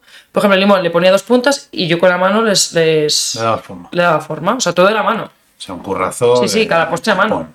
Pues la avellana, pues que tiene un puntito, pues un puntito. La, el higo, más puntito, pues le haces con la espátula de otra forma, pero eso era todo a mano, no tenía moldes de nada. Entonces, claro, esos postres que son más de tener. Sí, les has enseñado un poco a lo que es más ágil, ¿no? Lógico, lógico es cogerlo, congelarlo y sacar. Pero los postres que llevan más curro de. Pues, con la espátula, tal y cual. Sí, la paciencia no le da tiempo. no, esos se han quitado todo. Y luego empiezas a hacer guiozas, a darle un poco esa... Claro, llega el confinamiento. ¿Y qué hago todo el día en casa? Aparte de engordar y comer, cocinar. Y grabar vídeos. Y grabar vídeos, hacer el tonto todo el día y pues, pues eh, de todo. Hice un vídeo con gastrogásmico haciendo tarta de queso, que se le cayó la tarta de queso al suelo. No sé si viste ese vídeo. Sí, sí, sí, Que sí, es que te la conocíamos de antes. Ah, claro. se le cayó tarta de Sí, sí, queso es que te- al suelo. Bueno, el confinamiento, además hice vídeos tontos, medio desnuda, medio haciendo tonto, que si le echaste por las tetas, que bueno, eh, también eso, tátela. Ahora hablamos que he vendido, he vendido camisetas a, a eso. Cuéntales un poco. Bueno, las guiozas, tal, que le empiezo a hacer, poco. eh, no empiezo a hacer que llega el confinamiento, empiezo a hacer cocina en el confinamiento, a cocinar, cocinar, cocinar y a grabar vídeos de cómo cocinar. Y, la gente contesta y empezaba a seguirme gente. Oye, ¿cómo se hace? Oye, ¿no harás un vídeo de. Y no harás un vídeo de. Una receta de. Pues la gente me pedía. Yo las recetas que hacía es porque la gente las pedía. Pues hazme hoy rabo guisado, pues hacía rabo guisado. Hazme hoy no sé qué, pues hacía no sé qué. Lo que me pedía la gente. Entonces, claro, empecé a cocinar y digo. Joder, macho, echaba de menos cocinar. Claro, tanta pastelería. Joder, pues voy a empezar. Voy a empezar a cocinar más en, en manis. O sea, hacer más cosas. Voy a empezar más. O sea, no, Salirte de la partida de postres e intentar hacer no salir cosas. porque está, es- Sí, yo, yo fíjate, es que yo, yo la de gente decía. ¿cómo lo hacías? Pues no sé, yo creo, no sé, la sangre, no sé, o te- un- que es tuyo, no sé. Pero yo te- entre, estaba, en postre, estaba en entrantes, me entraba a una mesa a las 4 y a las 4 y 5 entraban postres, de aquí corriendo a la pastelería, a hacer postre, vete corriendo a entrantes, que sigue la mesa, entraba una mesa de 15 a las 4 y cuarto, 5 de ensaladilla, 5 de ensaladilla, vete corriendo, hace una manzana, para acá, para allá. Eh, locura. Eh, pero pues no sé, no sé por qué empecé a, a cocinar más, porque me apetecía, lo echaba, no sé si lo echaba de menos, sentía que necesitaba desarrollarme más personalmente, sentía que la pastelería más allá ya no podía llegar, porque llegar más allá necesito gente con... O sea, ¿qué decir? Yo Sí. hacía postres también pensando de, hostia, tienes 180 personas. ¿Vale? Sí, sí. Y con lo que eso supone. La gente que se, ha- que se dedica a esto sabe lo que es. Claro, el arroz, echas el arroz, azúcar, caramelizas, son tres pasos, ¿eh? Parece una tontería, pero son tres pasos. O sea, yo intentaba postres que sean pa, pa, pa, pa, pa, pa, pa, pa. Controlar los tiempos, porque claro. entran 50 postres a en 5 minutos. Cada vez que te entra una mesa, es que a mí se me preguntaban comandos que entra una mesa de 7, una mesa de 8, una mesa de 15, una mesa de tal, te una mesa así y tiene que salir. Extiende platos a llaman salva y es claro. Entonces yo que empecé a pensar, por eso hice los trampantojos, porque en realidad es un postre que ya tienes, o sea, tienes todos los elementos que tú necesitas o que tú quieres ya encapsulados. O sea, poner dos mm, en el Sí, plato, montar. pues eh, nada, una cremita de tal, un crujentito y un polvito y un tal, pero que sea pa pa pa. Esa era mi idea. Claro, es verdad que el postre al plato, postre al plato significa un postre, al, o sea, no, o sea, porque un. Digamos que un trampantojo es un postre de vitrina. ¿Vale? Sí. Postre de vitrina, de que tú lo coges, lo coges, tiene todo, ¿no? Una tartaleta, tal. Un postre al plato es un postre que tiene todos los elementos que tiene el limón, es decir, gel de maracuyá, gel de Lo mango, como un plato mousse de bergamota.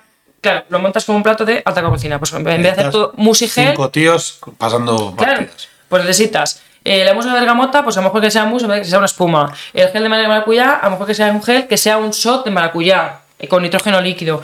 Que el mango, en vez de ser tal, que sea. A ver, la no cocina del Celler trabajan 50 y en Manis ¿cuántos estabais? yo y ayudante. Claro, si yo me acuerdo del cromatismo naranja del Seyer que tenía. Eh, era poner gelatinas, o sea, una gelatina de yema, una gelatina de naranja, una gelatina de mandarina, una gelatina de zanahoria y una gelatina de maracuyá, todas juntas en forma de Z. Claro, cinco personas para montarle. Claro. Es que, o el sotobosque, que tenía siete elaboraciones, ¿sabes? Es otra, otro concepto de restaurantes. Claro, entonces yo no podía estar poniendo siete elaboraciones en un plato, porque necesito que salga así. Pero Entonces, bueno, la respuesta del cliente con los postres fue súper buena, ¿no? bueno, pero fue muy buena. Sí, sí, o sea, la gente hablaba de mí. También ha tenido mucha culpa de eso mi padre, porque mi padre me ha vendido, ha sido un speaker, mi speaker total en la, en la sala, porque claro, mi padre salía a la sala, cómete un postre de mi hija, hombre, tal y cual, porque a mí- mi padre es muy como yo, yo salí muy, muy a mi padre en eso, muy extrovertida, muy charachera, hablo con todo el mundo, tal. Entonces al final, su, era su hija, ¿no? Pues, bueno, soy su hija, quiero decir, que parece que... Sí, bueno, Eh, hablamos del restaurante, en el momento del restaurante. pues mi padre pues se queda, un postre de mi hija tal y cual. Claro, la gente lo probaba y decía, pues, aparte que ver eso en un pueblo, en un asador, un limón, una maza, pues la gente flipaba. Aparte que encima estaba bueno, porque no, claro, yo también digo, no basta con que sea bonito, tiene que estar bueno. Y yo, que soy la la primera, cocina. por supuesto, y yo, pues soy conmigo misma, la primera que no estoy a gusto con nada, pues no estoy a gusto con nada, soy súper exigente conmigo misma, nunca, nunca nada está bien, nunca nada, nada es suficiente, nunca nada es nada para mí. Es verdad que estaban muy buenos. No digo excelentes, ¿eh? digo esta- estaban muy buenos.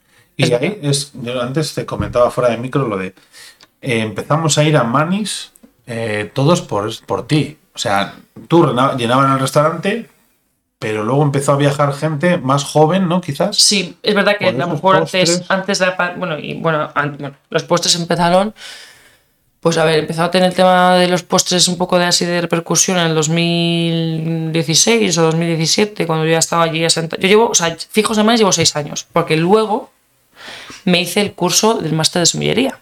Ah, claro que eres Y ahí, también. ahí no había cava. Sí, soy sumiller también. Bueno, sumiller, o aprendí de sumiller. Déjalo ahí. Sí, bueno. Bebo vino. Soy bebedora. Cuide madre, es una borracha. Es una borracha. Entonces. eh, Pero con título, ¿eh? con- bueno, borracha con, bueno, borracha, borracha con título. Es como champán por las tetas con título. lo mismo. Y pues le dije a mi madre, yo quiero hacer una cava. Bueno, mi madre y mi tío, bueno, bueno, bueno, a quitarle una mesa que cabían 15 personas. Claro, nosotros llenábamos todos los fines de semana. Ya cuando llego yo, se- no se llenaba. O sea, es, es verdad que yo, cuando, o sea, antes, se llena- antes de llegar yo, se llenaba, pues puentes, ¿no? Semana Santa, el Pilar, los Santos. mm, Fechas reseñadas. fechas reseñadas. Estos fines de semana teníamos unos 80, eh, sábado, 80 el domingo, y luego a diario, pues no sé, 10, 15, nada. Sin más, bueno, bien. Pero la familia solos, de, de sobra, de que te sobra. Pues llego yo, es verdad que le doy un salto. Hay gente que dirá que no. Bueno, pero la sí. se empieza a oír, ¿no? Manis, Bueno, Manis, pues Manis. oír- Hay una chica en Manis. ¿Dónde Bueno, está Manis? En.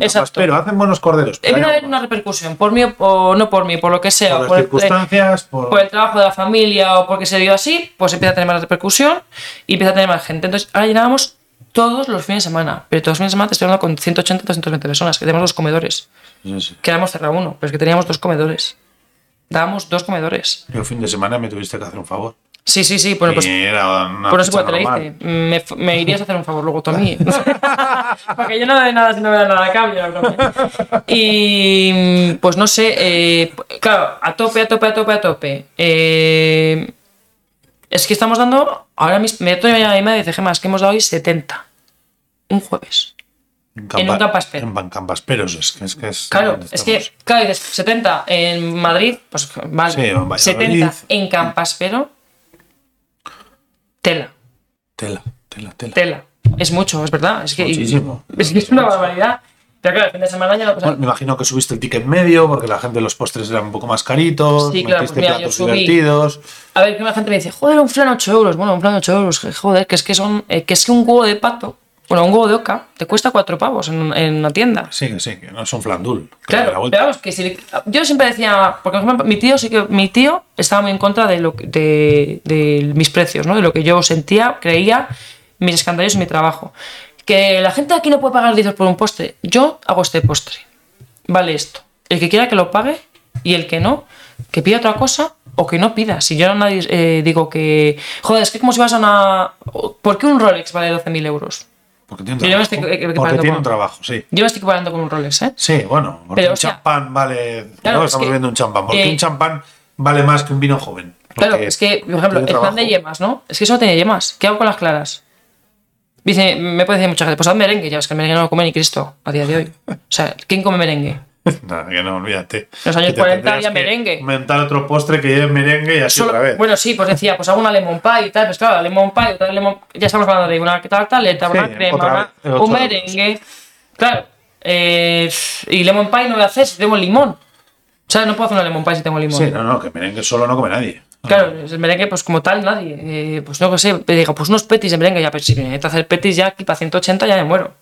O sea, o sea, petis, olvídate. Sí, tú al final venías con la mente refrescada de restaurantes que miraban los candallos de una escuela Sí, y claro, con pero- otra idea y pusiste Pero un poco 180. eso es Hay que dar 180 personas sí que lo- que se sientan unas 20 mesas a la vez. Claro, porque esto es otra cosa. En hostelería, eso de tú ven a las 2, tú a las 2 y cuarto, tú a las 2 y 10, 2 y 20, 2 y media. Nah, es que me he tomado unos vinos y me he Es liado. que, a ver, es, es, que... que, había caravana y me he liado. Es Es que- que... he salido tarde por la niña y me he liado. ¿Qué te voy a contar? O sea, quiero decir, Sí, sí. ¿Por qué nadie quiere trabajar en hostelería? Por muchas cosas. Pero una de ellas es porque, aparte del sacrificio, el fin de semana, estar con tu pareja, bla, bla, bla. Pero es que nadie respeta nada en la hostelería. Ni los propios dueños. Pero que entiendo. O sea, yo, soy, yo ahora soy trabajadora, pero tanto como trabajadora como empresaria, es que entiendo que tengas. O sea. A ver cómo explico para que no se me entienda mal. Es que entiendo que ese empresario, si yo siendo trabajador, debe comer a las 4 a una mesa. Porque, ¿cómo le vas a decir que no? Quiero decir, Que es Paquita, que viene todos los fines de semana Claro, y que además, justo está o aquí viene con sus todos los amigos de Madrid. y se ha liado en el Bermú. ¿Y cómo le vas a decir que no? Para que se te enfade. Porque se te enfada, no vuelve. Es que esto pasa. Es que las- es- ir a un restaurante a comer no es un- una necesidad. Como si me ha roto el diente, se me ha caído, me tengo que ir al dentista, sí o sí a ponerme el diente. Es que la hostelería es un artículo de ocio, o sea, un artículo de lujo. Que vas porque quieres, no por necesidad. Es un tema que llevo tratando en varios podcasts y por lo que veo. Esto Claro. va Es que esto- esto lleva- esto es- esto es otro Porque el tema podcast, es- sí, ¿eh? sí, Esto es esto tendré que juntar a la mesa de debate porque a mí me parece muy curioso el tema porque por es muy difícil cortar los servicios porque ¿qué te crees? Claro. Yo tenía una dentista en Munguía que estaba de 8 a 8 ¿Qué pasa? Que me imagino que los ayudantes o, la- o el ayudante, si no, era la si no era familia, que a veces es familia está ahí con un- igual que los Y aunque es familia, ¿eh?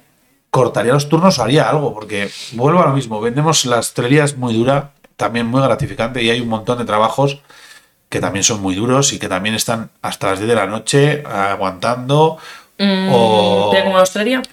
Es, es que es muy difícil. Hasta la una en un restaurante dando un café a una mesa. es sábados y domingos. Ahí está, que son los siete días. Es complicado. Es complicado. Pero que si tú a las 3 y cuarto, a las 3 y media, que ya deberías que decir, se cierra la cocina. Porque tienes que, o sea, para que la gente haga, nadie hace, bueno, no sé si alguien haga 40 horas en hostelería, a lo mejor sí, las cadenas seguro, las, las eh, ¿cómo se llaman estas? Bueno, las cadenas, las franquicias seguro, los hoteles seguro, porque son horarios, pero la realidad es que no hacen ni Dios 40 horas en hostelería. No, no, no, es muy difícil. O sea, eh, para, que, para que hagas 40 horas tienes que, sal- o sea, tienes que entrar a las 6 y salir a las 4, para entrar a las 8 y salir a las 12. Pero si te están dando una mesa a las 4, Que no ¿Cómo da. las elaboraciones y muchas cosas. si te están dando una mesa a las 11 y media a cenar, ¿cómo vas a salir a las 12? Es que Ya, es imposible. Y, el propio consumidor pide cenar a las 11. claro, si y comer a las el 4, consumidor porque- fuera consciente de lo que conlleva ser trabajar en hostelería, de igual que manera que Mira, yo he trabajado en hostelería, Sí. he dado bodas, he sido camarero, he trabajado mil horas y soy así de, sin quererlo, vas tarde. voy tarde. Y sin quererlo pienso, "Buah, salgo de trabajar a las 3, entonces vamos a ver si este, vamos a llamarle, a ver si nos da de comer a las 3 y media. Joder. Es que, es que también, claro, y ¿qué el pasa? otro día voy a celebrar mi cumpleaños y el de Oyer, que le conociste en Campaspero. Sí, Vamos 10 tíos a comer y fuimos a las 3 y cuarto, tío. claro. Y estuvimos yo, hasta las 7 de la tarde. claro, yo, Y nadie se acuerda ahí del. yo de como empresario, digo, vienes tú con 10 tíos que coméis y bebéis como jabatos, que me vais a dejar Sí, sí, entre los mil 10, euros. mil euros, seguro. A las 4 de la tarde, pero ¿cómo te voy a decir que no? ¿Cómo te voy a decir que no? Claro. Es que, que encima sabes Claro, que a lo más lo que habría que hacer es, yo como empresaria, vale, venís los 10, perfecto, yo te doy de comer. Yo te doy de comer, se van a mis empleados y yo solo te doy de comer. Claro, pero no puedes. Yo sí podría. Bueno, Y otros muchos podrían. sí, ¿Sabes? y encima nosotros estaríamos súper encantados. Pero ¿cuántos días podrías hacerlo? Porque lo hago yo, se lo cuento a Pepe, que va Pepe, va Juan, va Manolo y de repente. Bueno, pues a lo mejor si es para mí, si es mío, pues a lo mejor tengo que hacerlo 10 días, un mes, lo que fueran. No va a ser siempre. Es la, la eterna. Es una constante. Claro, es que este es un tema muy Va a ser complicado. una, una. Este es un tema muy complicado. Bueno, eh, después de poner a Manis donde lo pusiste, Mm. Siempre a me pregunto. Que empieza a cocinar. Empieza a cocinar. Empieza a cocinar más. Pues porque me sale de ahí y la gente le gustaba, me molaba. Y claro, la gente empieza. Empieza. Que empiezo, que es que me meto yo en este emberejenal yo sola. Porque mi madre me decía, pues tú haz-". y mi abuela. Porque claro, yo te estoy diciendo, yo trabajaba de sol a sol. Y no me importaba, ¿eh? Yo entraba a las 9 a casa o a las 10. Yo era, ah, bueno, pero no te he dicho lo de la Hasta que te echaste novia, Y hasta que te echaste bueno, novia. No, tampoco, tampoco. Ni con la novia. Espera, espera. Yo os humillé y le digo, madre, quiero hacer una cava. Y, mi, y explícale a mi tío tío. loco, que son 15 Claro, comensales. y mi tío hace la cuenta de 15 comensales el sábado, 15 el domingo son 30. A la semana, por 4 semanas son 3 por 4, 12, 120. Por 12 meses son 1200 personas. ¿Que vamos a dar 1200 personas? Ni de coña. Para poner tú tus vinos, que encima Aparte son tus caros. vinos. Dije, vale, pues no. Se fueron todos de vacaciones. Dilo. Me quedé yo y a escondidas hice la cava. Cuando llegaron estaba. O sea, yo dije, a ver, a, a- a Paz Chousa, que desde aquí se me ve, la mando un saludo. Es, eh, bueno, hizo la cava a Pau Carrovejas porque claro, yo me, me empecé a, a buscar gente que, que hiciera cavas, pero no una cava de decir un frigorífico, pongo. No, no. Yo quería una cava. Con mayúsculas Sí, sí, lo que hay ahora. con mayúsculas. Bueno, lo que hay ahora, claro, con mayúsculas. Y dije, ya que lo hago, lo hago bien. Y que cuando entren, esta- cuando entren por, la, por la puerta, que ya no hay remedio, por supuesto, porque ya no hubo remedio, pero que, que digan, la madre que la parió, o sea, con mis, dije, con mis cojones que hago la cava. Entonces yo pues, contacté con varias gente, pues, pues fue para Chousa, que es una diseñadora de interiores, para diseñar, bueno, hicimos miles de planos, miles de formas. Yo no, dije- yo no, yo no, yo no conté nada a nadie. Yo dije, mi madre tiene dinero, que lo pague. Eso me, me decía Pachosa, pero esto, cada vez me decía, pero esto, esto has enseñado el presupuesto de este, no, no, porque esto, esto se va a pagar. Esto se va a pagar. no, Yo no lo voy a pagar, pero esto se va a pagar. No te preocupes. Sí, sí. Claro, pues se fueron. Siempre cogemos 15 días en enero. Yo dije a Pacho, o sea, yo te he contado a ti si el día, siempre cogemos vacaciones del 7-8 de enero, después de Reyes, a los 15 días siguientes. Tiene que estar hecha en 15 días. O sea, radiadores- había unos radiadores ahí. Radiadores levantados, mesa pulida, plana, pintada, cristal metido. Eran dos cristales que no entraban ni por la puerta. No es que hubo un lío para meter los cristales y decía, como se rompa el cristal aquí. Claro, este cristal, que era Climalit, tarda muchísimo en hacerse. Que yo esto de Climalit, esto lo cuento como si fuera experta, pero yo esto me enteré. Sí, sí, todo lo haciendo que te la iba cava. contando. Claro. Eh, para meter un climalit por la puerta, bueno, un show terrible. Todo era de acero corten, me- a medida, cortaba láser.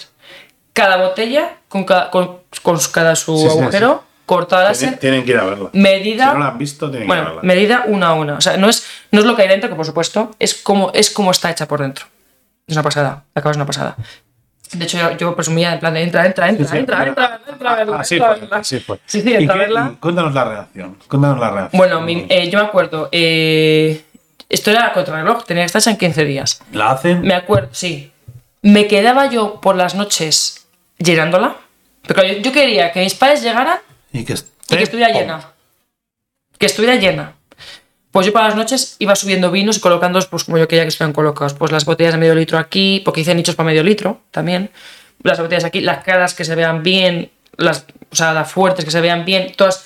Empecé, claro, ¿cómo, ¿cómo vender vino en internet? Pues claro, pues todo, tú te enteras que las marketing, las tiendas Mercadona, todo esto, todo lo que está a la vista de los ojos, Se vende más. tal, es lo que tienes que poner, lo que quieres vender. Estamos en una vinoteca. Lo que ya está, lo que ya está vendido se Todo pone pensado. abajo, porque está vendido, no, te- no hace falta que lo vea nadie, pues todo esto. Entonces yo fui metiendo botellas, ta, ta, ta. Llegan siempre un martes. Llegaron un martes mi madre y mi padre y abrieron la puerta del restaurante. No se veía porque a todo oscuro. Claro, cuando ya vienen, yo por detrás enciendo las luces, porque yo puse luces LED a todo el recorrido para que diera a las- botellas y luego para que diera desde el suelo. Claro, llega mi madre, ve, enciendo las luces. Bueno, pero, pero ¿qué es esto? ¿Pero qué puta maravilla? Mis padres fliparon. Mis padres fliparon. Mi tío se quedó, eh, no tuvo reacción. Ni para adelante Es ni para que atrás. Es el duro de la casa, ¿no? Sí, es el que más me ha costado. Pero no, hubo- no hubo reacción ni para adelante ni para atrás. Que luego con el tiempo está orgulloso ahí de su cava ahí que lleva ahí de la cava que lleva. Cholea, ¿y qué? Sí. ¿Es rentable o qué? Joder, se ha notado, de verdad que se ha notado. La venta de vino es una barbaridad. Sí, ¿no? Sí, porque la gente cuando ve que cuidas el vino, Consume más. consume más. Y de más calidad. Sí. Se sube el ticket. De hecho, tengo una cava para blancos, una cava para champanes y una cava todo para eso, claro, quiero hablar de, de tu salida de Manis, pero todo eso cuando te has marchado, porque ya llevas un añito que vas. Es verdad que yo cuando vas. ya tenía en la cabeza que me iba, empecé, porque bueno, yo hice una carta de Francia, de California, Italia y tal. Entonces yo ya cuando tenía en la cabeza empecé, yo salía, tú sabes que salgo a la sala. Yo salgo Sí. siempre a la sala, salgo a vender, ta, ta. Me preocupé mucho por Además sacar... queremos, los que vamos Bueno, a verte, queremos Sí, que bueno, me preocupé bastante por sacar todo eso y en realidad pues a mi padre le dejan cosas muy fáciles. O sea, Vale. le, ahora le, mira, hace poco le he hecho una carta Bueno, nueva. ir, ¿no? Sí, voy, todas- voy casi todas las semanas. Les he hecho la carta nueva de vinos, porque hemos quitado los vinos que quité yo, que ya están vendidos, pues hemos hecho una carta nueva, vinos más fáciles, y de la Ribera, que es lo que se vende allí. Ribera, unos pocos Riojas. Champán. Champán, por supuesto. Y siempre. Y ya está. ¿Por qué y bueno, algunos blancos, blancos, pues he quitado. Yo qué sé, pues yo tenía una en Ribera Sacra, tenía, tenía dos franceses, tenía. Bueno, Bueno, eso- lo has simplificado. Claro. ¿Por qué decides salir de Manis? Cuando ya está todo tan hecho a tu, a Claro. tu medida. ¿Por qué he decidido salir de Manis? Eh, es que es complicado de responder. Mira, yo veía que, que, eh, llegó un momento, lo que te decía, llegó un momento que me decía mi abuela, mi madre, pues no, pues yo entraba a las 10 y es que a lo mejor es que ya a las 12 la una, pero de seguido, ¿eh?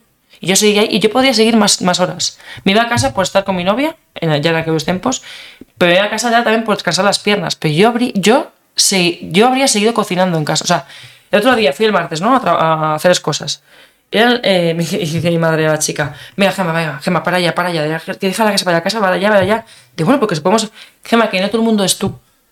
Que no puedes, que no puedes arrastrar a la gente a lo que tú haces, no puedes. Soy incansable. Yo. Y pero que exiges alrededor todo sí, lo mismo. Eso, eso me, me ha pasado. Con la gente que trabaja conmigo me ha pasado, que es hijo. Claro, no puedes. Me, da- me dice, siempre me dice mi abuela, que no puedes pretender que la gente sea como tú. Que la gente no puede trabajar 12, 14 horas seguidas. Porque a ti te, te encanta lo que haces. No puedes. Yo, yo el otro día estaba, fíjate, el martes. Terminé de trabajar, entré a las once y media, voy a hacer una cosa, unas cosas, llegué al Manis, le hice unas cosas a mi madre y me quedé haciendo un montón de postres para que tuviera esa semana mi madre, para que no esté, mi madre está un poco pillada ahora, pues para que no esté pillada. Y claro, a la chica la mandó a casa a las 6, en plan de Gema, que la gente no puede, o sea, le dijo a Claro, la que Gema su que vida, no, sus horarios. que no puede. como yo estuve allí tan contenta haciendo postres hasta las 11 de la noche y no pasa nada. Y yo feliz, ¿eh? Y entiendo que la gente no me puede arrastrar. Entonces, pues claro, eh, yo estaba cansada, eh, trabajaba mucho, hacía muchas cosas, muchas cosas que nadie me obligaba, que las hacía porque yo quería.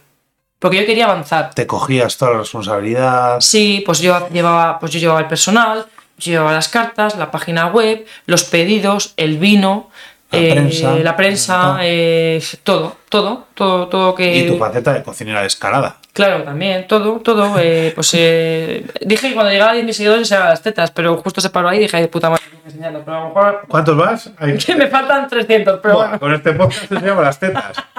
Bueno, pues no, no pasa nada, las tengo divinas, o sea que esas tengo que enseñar, las enseño. Eh, otros mil seguidores que llegarán seguro, con las tetas enseñadas.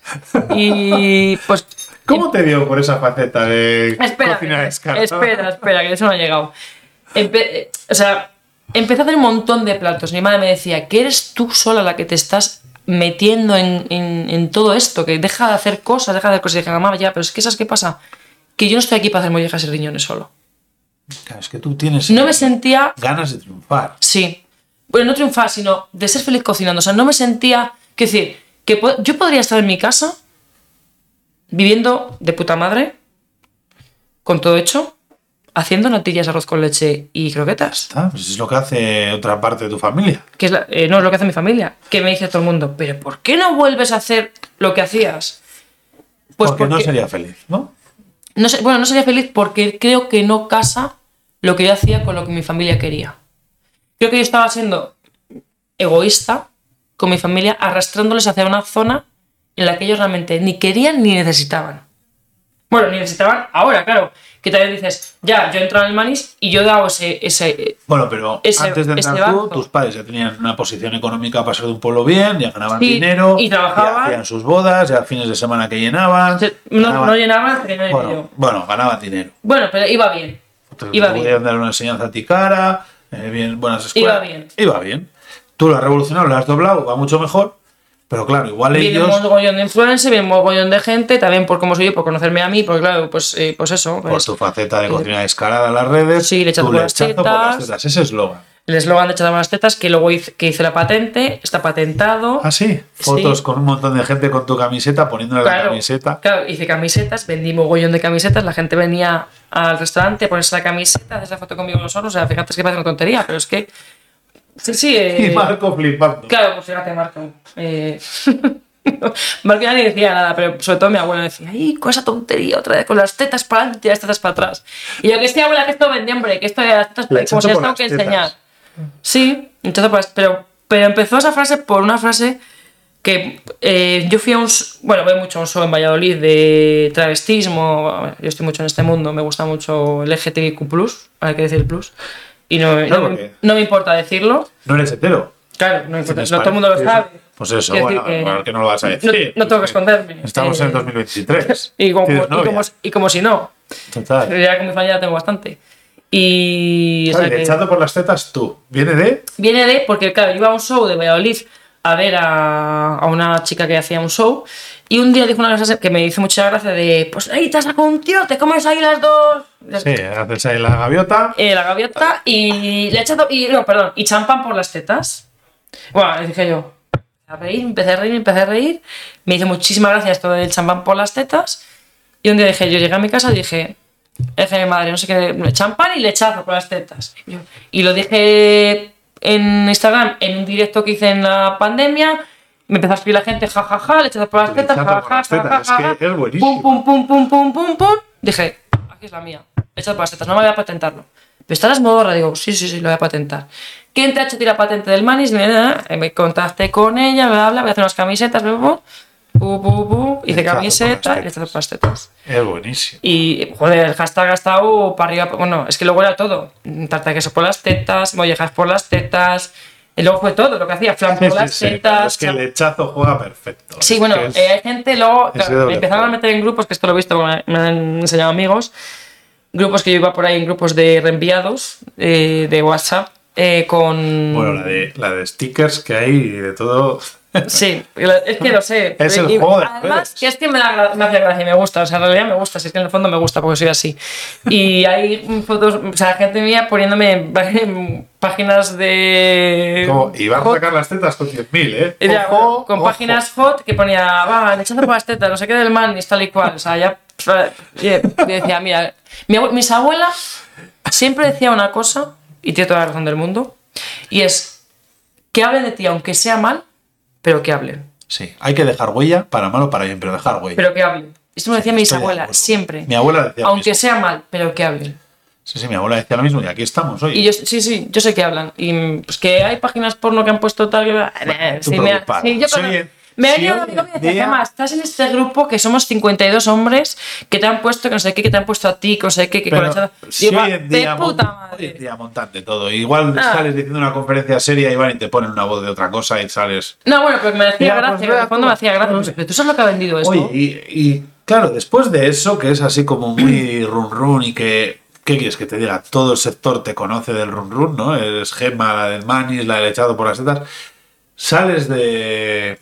Sales de Manis y te vas a un proyecto, el primero que conozco yo, te vas al puntido, gente seria, Mm. disciplinado, Lo contrario a mí. ¿no? Todo lo contrario a ti. Se acaba tu vida en las redes, todos como tristes, esa familia que habíamos disfrutado en redes tipo.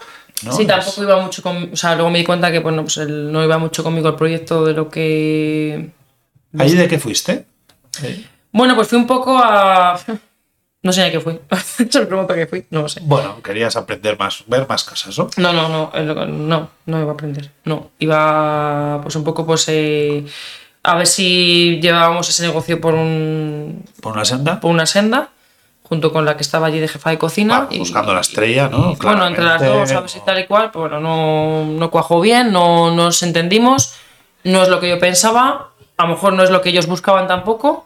No, bueno, no, Sí, no, o sea, pero no hizo puzzle. no hubo feeling y bueno, pues me fui, me fui de allí.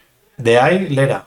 No, antes de Lera eh, hice, bueno, ayudé a unos compañeros de Valladolid que tenían un restaurante que hicieron una, aper- una reapertura de un... Sí, un que fue un, chulo. que fue, un- fue una chulada, me pasé, trabajé como una negra, me pasé divina. ¿Consentido es ese? No, no, no. Ah, eso es Ese- no, consentido es mi amigo Carlos, que fui después, ahora te cuento eso. Joder, ¿cuántas aperturas has hecho? No, eh, no, yo consentido no lo abrí, consentido estaba abierto. El- se llama El Caballo de Troya, en Valladolid. Que por cierto, si la gente está por Valladolid, tiene que ir.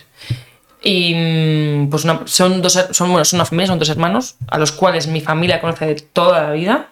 Y me contactaron y dijeron, nos ayudarás a abrir eh, la taberna porque la tenemos ahí un poco aparcada y tal y cual. Y para darle un, un impulso, ¿no? Y pues la verdad que la gente en Valladolid, mm, una aceptación increíble, la gente le encantó, fue un triunfo total, pero es que no hay gente para Ah, trabajar. recuerdo que pensaba que la habías abierto tú y hablamos. bueno, se, se, re- se re- o sea, estaba, Sí, sí, que pensaba que era estaba como tuyo. dormida, no, no es mío, no es mío, es de ellos, Sí, no es sí, mío, pero les eché un cable Hablamos. En lanzarlo otra vez y tal, y tuvo un éxito rotundo. Lo que pasa que, bueno, pues no hay gente para trabajar y claro, pues cuando no, no sigues, no sigues, no sigues, pues no, no, no puedes Pero seguir. está abierta, ¿no? Y funciona. Sí, sí, está bien, te funciona. Hay, cier- hay algunos platos míos todavía, pero bueno, se redujo bastante lo que hice yo, porque claro, si no tienes manos, no puedes trabajar. Yo, Ya, es que me acuerdo que hacíamos, que no te, no te miento, ¿eh? Es que parece fácil, Mil luego hay- albóndigas hay al día. ¿eh? Mil albóndigas al día. No dábamos abasto, yo y las dos hermanas, a hacer, a bolear albóndigas y croquetas. No dábamos abasto. Madre mía. Desde por la mañana, toda la tarde boleando para por la noche. O sea, era terrible. Yo decía, pero ¿cuántas albóndigas come la gente aquí? 20 albóndigas al día. No podíamos con el trabajo. No podíamos. No podíamos. Era terrible. O sea, yo decía, pero madre mía, la puta albóndiga. La puta hora que he hecho albóndigas. Y Bueno, he hecho otra cosa. Lera. Entonces terminó. Bueno, antes de hacer eso, yo ya contacté, estando en el puntido, que yo veía que no me estaba. Sí, no, que no.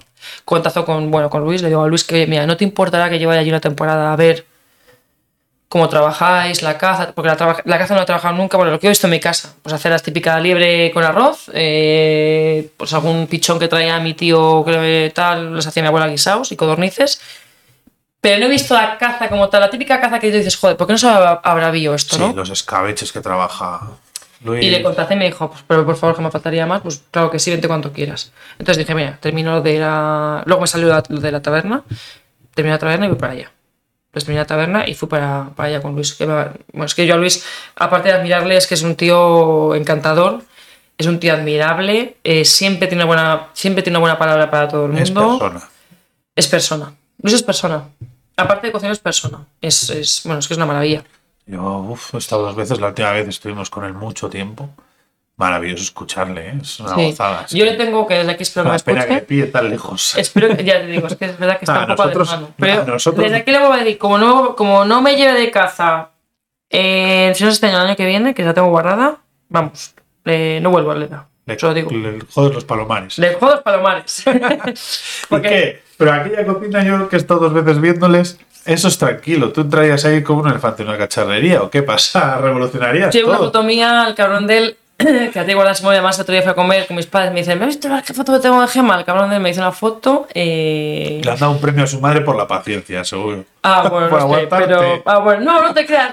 Con su convínica me llevo bastante bien. Hemos hablábamos mucho como mujeres, pues nos sentimos bastante. Pues yo veo a América y veo a mi abuela. Sí, es que es Entonces, otra. trataba como tal. Y pues una vez, pues no sé, pues una, había, un día- que hacía muchísimo frío. Y es que en, en ese pueblo, cuando hace frío, era, era invierno, hace frío, pero que alucinas. Si lo dices tú, que eres de Sí, sí. Y llevaba yo una camiseta de manga larga y encima de la camiseta de manga larga una camiseta de manga corta. En plan, la típica así. Iba con un delantal aquí. Entonces, no sé, me, me puse así a hablar, porque yo soy muy de gestos y me puse así a hablar. Y el cabrón de él me hizo una foto. Me dice, que mira, estamos, Matanz- en- que estamos en, en ra- tipo radio. Sí, Matance- la foto de Matancera Mayor. Y tiene una foto mía poniendo así con la cabeza. Bueno, pues, pues parece que estoy haciendo la matanza. Y se la enseñó todavía a mi madre. Y nos estuvimos riendo. Digo así, la verdad es que, la verdad es que ha sido un. pues, ¿Cuánto tiempo estuviste en Lera? Pues ¿Qué entré en septiembre y me fui en noviembre o así. No me acuerdo. No me acuerdo muy bien. Justo para mi cumpleaños me fui. O sea, Porque unos luego. dos meses o así. Sí, do- dos o tres meses. ¿Sabes qué pasa? Que es que eh, tenía que irme, dije, Luis, es que me tengo que ir porque, mira, hacía. O sea, de claro, todo esto yo no me he ido de manis, Ajá. de irme. O sea, de irme de. Sí, sí, que de- siempre voy y hago cosas, tal y cual. Entonces. eh, Estás como de apoyo. y- Sí, ayudo, tal. O si tienen un grupo. Entonces, tenían el 31 de octubre, no me acuerdo, es siempre la última semana de octubre, es, eh, tenemos la comida en Manis de. mm, Ay, te diré. La cooperativa. Entonces me dijo mi madre, no vendrás a hacerme la cooperativa. Entonces, a ese fin de le dije a Luis, ¿te puedo pedir libre tal y cual? Eran ciento y pico. Entonces me fui de Herrera a hacer la cooperativa a Manis. Y luego al poco me escribieron los de. mm, em, joder, eh, Casacas Rojas. Ah, sí, los casacas. Eh, oye, Gemma, nos das una comida de mi degustación que somos 25. Bueno, luego fueron al final 18, creo, pero bueno, eh, tal y cual, sí, sí, sí, no sé qué. Y me escribió em, el del triciclo de. ¿Cómo se llama el triciclo de. Joder, se me olvidado, se me ha ido el nombre, Sí. tonta. De Madrid, el del triciclo. Los de Cañadillo y estos. No, los del triciclo. No sé qué. No, Javi, no le conozco. Javi, hostia, no, puede ser, el del triciclo. Conozco triciclo, pero no. súper famoso además, es que es el concepto. Bueno, me escribió que habría, que habría en Madrid, eh, joder, está en la Gran Vía, pero estoy tonta. Está en la Gran Vía, que han abierto nuevo, que hace esquina, un sitio nuevo que han abierto. Joder. De Penthouse. Vale. De Penthouse. Me escribe de Penthouse, oye Gema, que voy a hacer un cuatro manos contigo, no vendrás, hacernos el menú, bla, bla, bla, bla. Claro, yo estaba en Lera y dije, ¿cómo no voy a hacer esto en Madrid? Qué chulada, tal y cual. Oye Luis, que tengo que terminar ya, porque se me, es que se me, jun- se me jun- Sí, se te empezaban a juntar otra se vez. me empezaron a todos. juntar cosas y dije, me dijo, Gema, y ven cuando quieras. Y tenía pensado ir en febrero o marzo otra vez. Sí, de hecho, día me dijo, dijiste que ibas a venir al cuarto. Digo, un mes más, ven, hombre, solamente por estar con vos. Solamente por. Es que pasa, que pasa, es que pasa que me junté allí con, con cuatro chavales jovencillos, más jóvenes que yo. Y Pues que, es que- tienes 31 años tú. Sí, pero es que ellos tienen 22. Vale. Claro, es que. Vale, que- vale. 22. Sí, yo tengo 32, es que estoy en 22. Entonces, claro, los veía allí y es que son unos amores de, de chicos, de niños de. Bueno, mm, bueno 22 o 23, no sé cuántos tendrán. Eh, desde aquí les mando un saludo a Bernat, Miguel, eh, Ricardo eh, y el Yeguas y Escapa. Les mando un saludo que eh, tuve. O sea, de estos, cuando tú estás en un equipo y tienes feeling Sí, sí, la energía esa. y te llevas, o sea, es que es de los pocos restaurantes que he tenido feeling con todos los cocineros de allí, de querernos, de, de- de admirarnos, de, de- de- que sigo a día de hoy hablando con todos, porque yo con ellos de puta madre y de hecho quedé en las ferias de Valladolid con ellos para salir, para tomar algo, porque la verdad es que son chicos buenos, buena gente, buenos tipos, uno de Mallorca, uno de Barcelona, pues uno de La para- Rioja, para de siempre. Logroño de que de- les llevo en el, en el corazón. Y les tengo en el corazón y les tendré siempre. Y me iría un mes a más por estar con ellos. Riéndome y haciendo el tonto. Bueno, el tonto, eh, trabajando, pero me refiero. Que sales al medio tiempo, haces el tonto con ellos, tal, pues, eh, riéndonos, estar con ellos. Hacer el tonto. A ver, estamos trabajando, ¿eh? Y soy una persona muy seria trabajando. Súper seria. Pero, pues eso, eh, Bueno, con ellos. Lo, lo cortés no quita lo valiente. Sí, con ellos me pasé muy bien, le- les tengo muchísimo aprecio y me encantaría volver a trabajar con ellos. Iría solamente a leer ese, ese mes por estar con, con ellos y con Luis. Bueno, y ahora estás en Cobo, en Burgos. Hmm. Bueno, después de Luis, ya te digo, o sea, después de Luis me fui, me veo Carlos Consentido, que fue un chico que admiro muchísimo, que es de mi edad, y pues fui un poco con él, pues, por, mi idea, mi idea, o sea, cuando yo me voy de más, ya te digo, el tema de ser ego, yo a lo mejor fui egoísta, porque yo, lo que te digo, pues a lo mejor arrastré a mi familia algo que ellos no querían ni buscaban, y que solamente buscaba yo. No, no estoy hablando de estrellas, ni de soles, ni de nada, estoy buscando de algo Un personal. modelo de cocina, modelo de, de negocio. Sí, sí, yo, pero yo nunca quise quitar el hechazo ni, ni, ni que desapareciera ahí. Para mí es un emblema y no quería quitarlo. y- Pero siempre quise, pues, como el principio, o sea, como el preludio y. Sí, darles una experiencia más completa. Para ti era una para mí experiencia es una más completa. completa. Y lo sigo pensando, ¿eh? A día de hoy. Pero bueno, pues yo creo que mm, em, mi tío pues no estaba muy de acuerdo. Lo que si mi tío pensaba que siempre había funcionado como había funcionado, ¿para qué me tengo que meter yo nada de nada?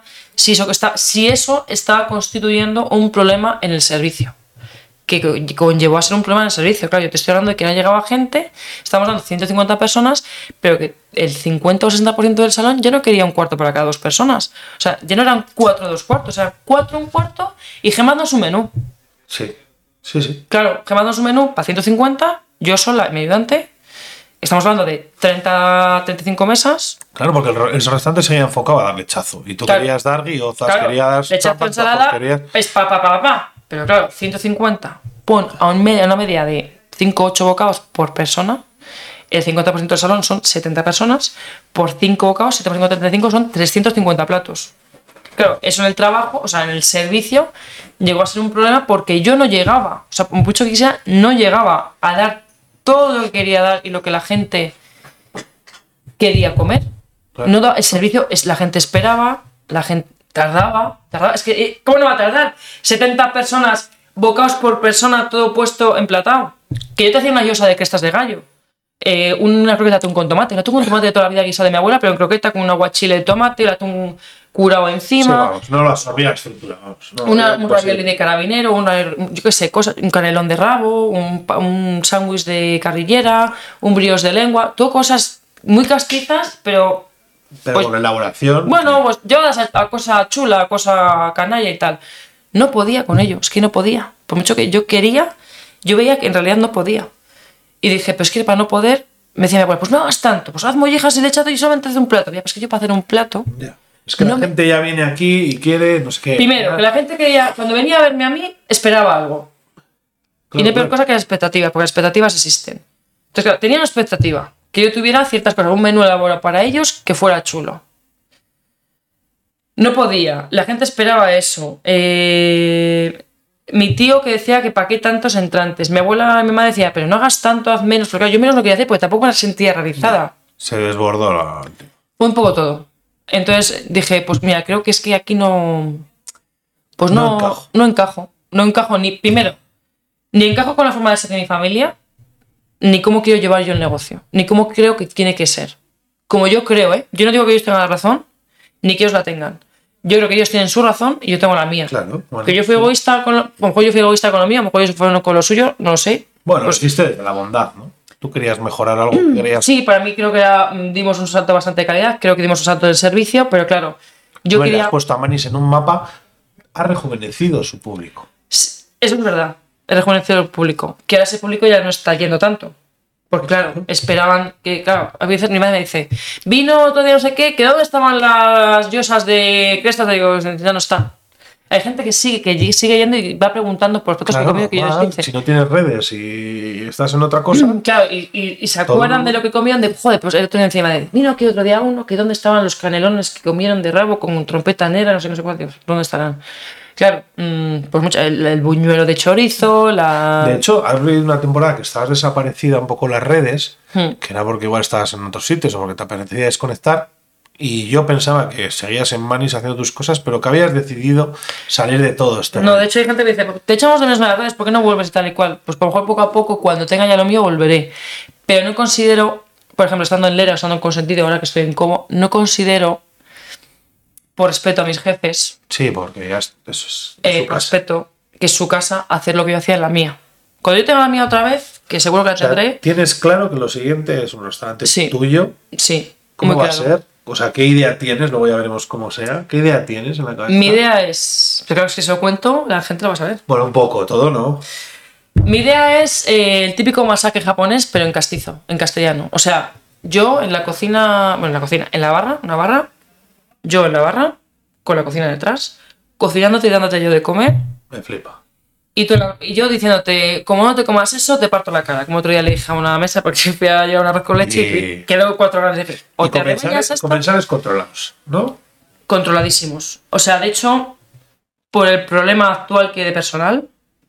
¿Por qué? Porque se paga mal, porque hace muchas horas, porque por todo, por todo, porque pues, Pondrás una cava bonita. a lo mejor no hay sitio. Ah, Eso es verdad. Oye, A lo mejor no hay sitio. Ahora no hay no es ni sitio ni voy a tener dinero, porque ya no va a estar mamá y papá. Pero mm, sí, sí que se quiere tener vinos diferentes. Claro, eso es otra cosa, ¿no? En Manis. Eh, gente que se sienta allí, se sienta y quiere O sea, no quiero hacer. mm, eh, No, quiero un Pedrosa. O, o sea, no, no quiero hacer. Claro, no, claro, no quiero hablar de ninguno porque voy a decir, Pues ¿por qué no has dicho este? O sea, digo yo. Vale, pues eh, se sientan. Eh, Pau Carreras le echa ensalada. Eh, Pau, eh, Tomás Postigo le echa ensalada. Pesquet le echa ensalada. Emilio Bueno le echa ensalada. Sí, de un Rivera. Sí, cualquier Rivera. Y pim pam pum. Y no me dejes ni hables. Pim pam pum. Es lo que quiero. Y la gente que íbamos el rollo. La gente que me seguía a mí, guigozas yo hacía lo que me daba la gana. Que empezaba con un champán o con un blanco con barrica, terminaba con un tinto de Australia o con un tinto de California. Y, chulísimo, la gente lo bebía y decía, flipaba. O un Nebbiolo que he sacado. Pues vinos que, claro, eh, otro día me venía uno y me decía, ¿cómo tienes aquí este vino? Un halcón, que creo que era la última botella que me quedaba. Halcón Alturas, que es un de Jonesville, que es la zona de California. O cómo, o cómo tienes aquí la Servil, de un Jumilla, en Campaspero, que es Brutal. brutal esa bodega, me, me flipa. Eh, de las mis favoritas me de este flipa. país. Eh, todavía me tomé unas yeseras, además en Lera. Y claro, eh, mi padre no entendía que yo tuviera un Jumilla. Yo despedí. Eh, ay, no me vas a ir, donde estuviste tú de prácticas. Suberoa con los Yesares. ¿Despediste a Zuberoa? Sí, tuve la suerte de despedir en Suberoa. Nada, dos semanas o una antes de cerrar. Y bebimos los Yesares porque me encanta. Es un, es un Y le es va de queso. de ¿Sabes qué es de queso? Sí, sí, sí, sí. El queso no me falta por probar. Bueno, que ya nos vamos a tener que ir acabando. ¿Cómo que nos han dejado aquí la vinoteca y los pobres Ah, es verdad, les hemos echado? Que, ¿Cómo defines tu cocina? Pues yo creo y quiero que sea, porque mira, ¿sabes qué pasa? Que ahora están eh, saliendo un montón de negocios a los cuales admiro y aplaudo, pero me he dado cuenta que es lo que yo creía que tenía que hacer, en plan de seguir la moda, pero es que me he dado cuenta de que no. O sea, ¿por qué? Ahora se lleva mucho abrir un negocio, el entorno, el tal, la sostenibilidad, el verde, estrella verde, pim, pam, pum y todo, y respeto, admiro y, y o sea, de puta madre que tú hagas eso. Pero yo me he dado cuenta, o sea, un hilo conductor. Yo me he dado cuenta que yo, pretendiendo hacer eso, lo que estaba haciendo es llevarme a un sitio que no soy yo ni soy feliz. ¿Qué te va a hacer yo un... O sea, porque me decía la gente, te dije, Matías, que tengo un concepto. Mi concepto soy yo. A ver, sin ser egocéntrica, me refiero, soy yo. Yo estar en la sala, yo explicarte por el vino, jijajaju, juju, y darte de comer y que comas bien y de puta madre y que digas, qué bueno estaba esto. Ese es mi concepto. Basándote sientes? en lo castizo. Sí, que tú te sientas a comer un día, pues que un día te ponga callos con morro, una yosa y una roqueta de pato pequín o con naranja, y otro día te sientes y comas carrilleras, rabo al curry y, y arroz con leche y flan y te ponga, no sé, mm, un canelón de lo que sea, o unas setas guisadas de puta madre o patatas con costilla. Y hoy lentejas con pato y mañana lo ves con, con pato también. O... Y lechazo por las tetas. Y estas por las tetas, chuletillas tengo que tener y mollejas de riñones. Yo qué sé, te pongo una molleja de ternera a la brasa, pero otro día te pongo una molleja al curry. Quiero decir con esto, mi cocina es como yo, o sea, mi madre como me dice, "Vale, un día estás aquí, otro día estás aquí. Lo que me apetezca hacer, voy a hacer. No hay un hilo conductor, no hay una explicación, no hay un empiezo con la miel porque es de mi pueblo y termino con el, con el requesón porque es la oveja de mi pueblo. No lo va a ver, ni porque no soy así. Entonces creo que hacer algo de eso, que es lo que se lleva ahora, estaría en contra de lo que yo soy. Yo soy explosiva, eh, eh, excéntrica, eh, eh, no sé, estoy, estoy mm, pues, Picante, Sí, provocativa. provocativa. Entonces, si un día me apetece hacer atún con tomate, te voy a poner atún con tomate toda la vida. Y si, des- y si después me va a apetecer hacerte un. que por cierto fue el mejor plato que, de los mejores platos que más recuerdo, en diverso, un sándwich de rabo con mole, pues te pongo un sándwich de rabo con mole. Que no se va a parecer de David, por supuesto, porque no me, no me acerco ni a sus suelas, pero bueno, pues mira, pues me encantó Bueno, ese plato, pues le vuelvo a hacer una oreja de cochinillo frita con salsa brava, una. no sé, lo que me apetezca. Ser tú. Y la carta, ser yo. Y la carta va a ser la carta de hoy. No va a haber una carta. Lo que me apetezca hacer ese día lo hago. ¿Eh? Uno vacas, ¿eh? Bueno, Pero- siguiendo una línea, o sea, tiene que haber como unos clásicos, ¿no? Yo creo. Y también cuanto más hagas una cosa, mejor te sale. Algo que te identifique, pero bueno. Y te temporada tú, y producto. claro. Pero si, por ejemplo, estamos en noviembre y hay jabalí, pues a lo mejor te hago unas, unas carrillas de jabalí con trompeta negra y trufa. Pero al día siguiente tienes esas carrilleras en, una, en un sándwich. Porque apetece. Y porque he dicho que sea así. ¿Has y- pensado el nombre? quiero que tenga que ver algo con mi abuela. Y va a ser así. dejarlo. Eso es, sí, lo tengo muy pensado. Hemos O sea, empezado hablando más o menos. y tenemos que Y acabar tengo que terminar con mi abuela, sí. Y sé que va a estar, o sea, va a estar, o sea, no destinado a mi abuela, pero sí en honor a ella. Por lo menos el nombre. Eso Qué todo bonito. claro. Muchísimas gracias, Gema, por esta charla. A ti. Ha sido un placer. un placer. Y escucha, no hemos brindado. Vamos a brindar. Espérate, que te echo más. Que no lo... Escucha, Champancito. ya nos tenemos que haber bebido la botella. Pero no bebes nada, estás todo el rato Es que tanto hablar, tanto hablar, me saca la boca. Por nosotros. por vosotros. Y por la vida. Y por la vida y por los oyentes. Gracias, Gema. A vosotros. Muchas gracias por escuchar este episodio. Si quieres seguir informado de nuestras novedades e invitados y conocer más información, puedes seguir No Todo es Gula en redes sociales. Además, si te ha gustado este episodio, puedes valorarlo en tu plataforma de podcast favorita.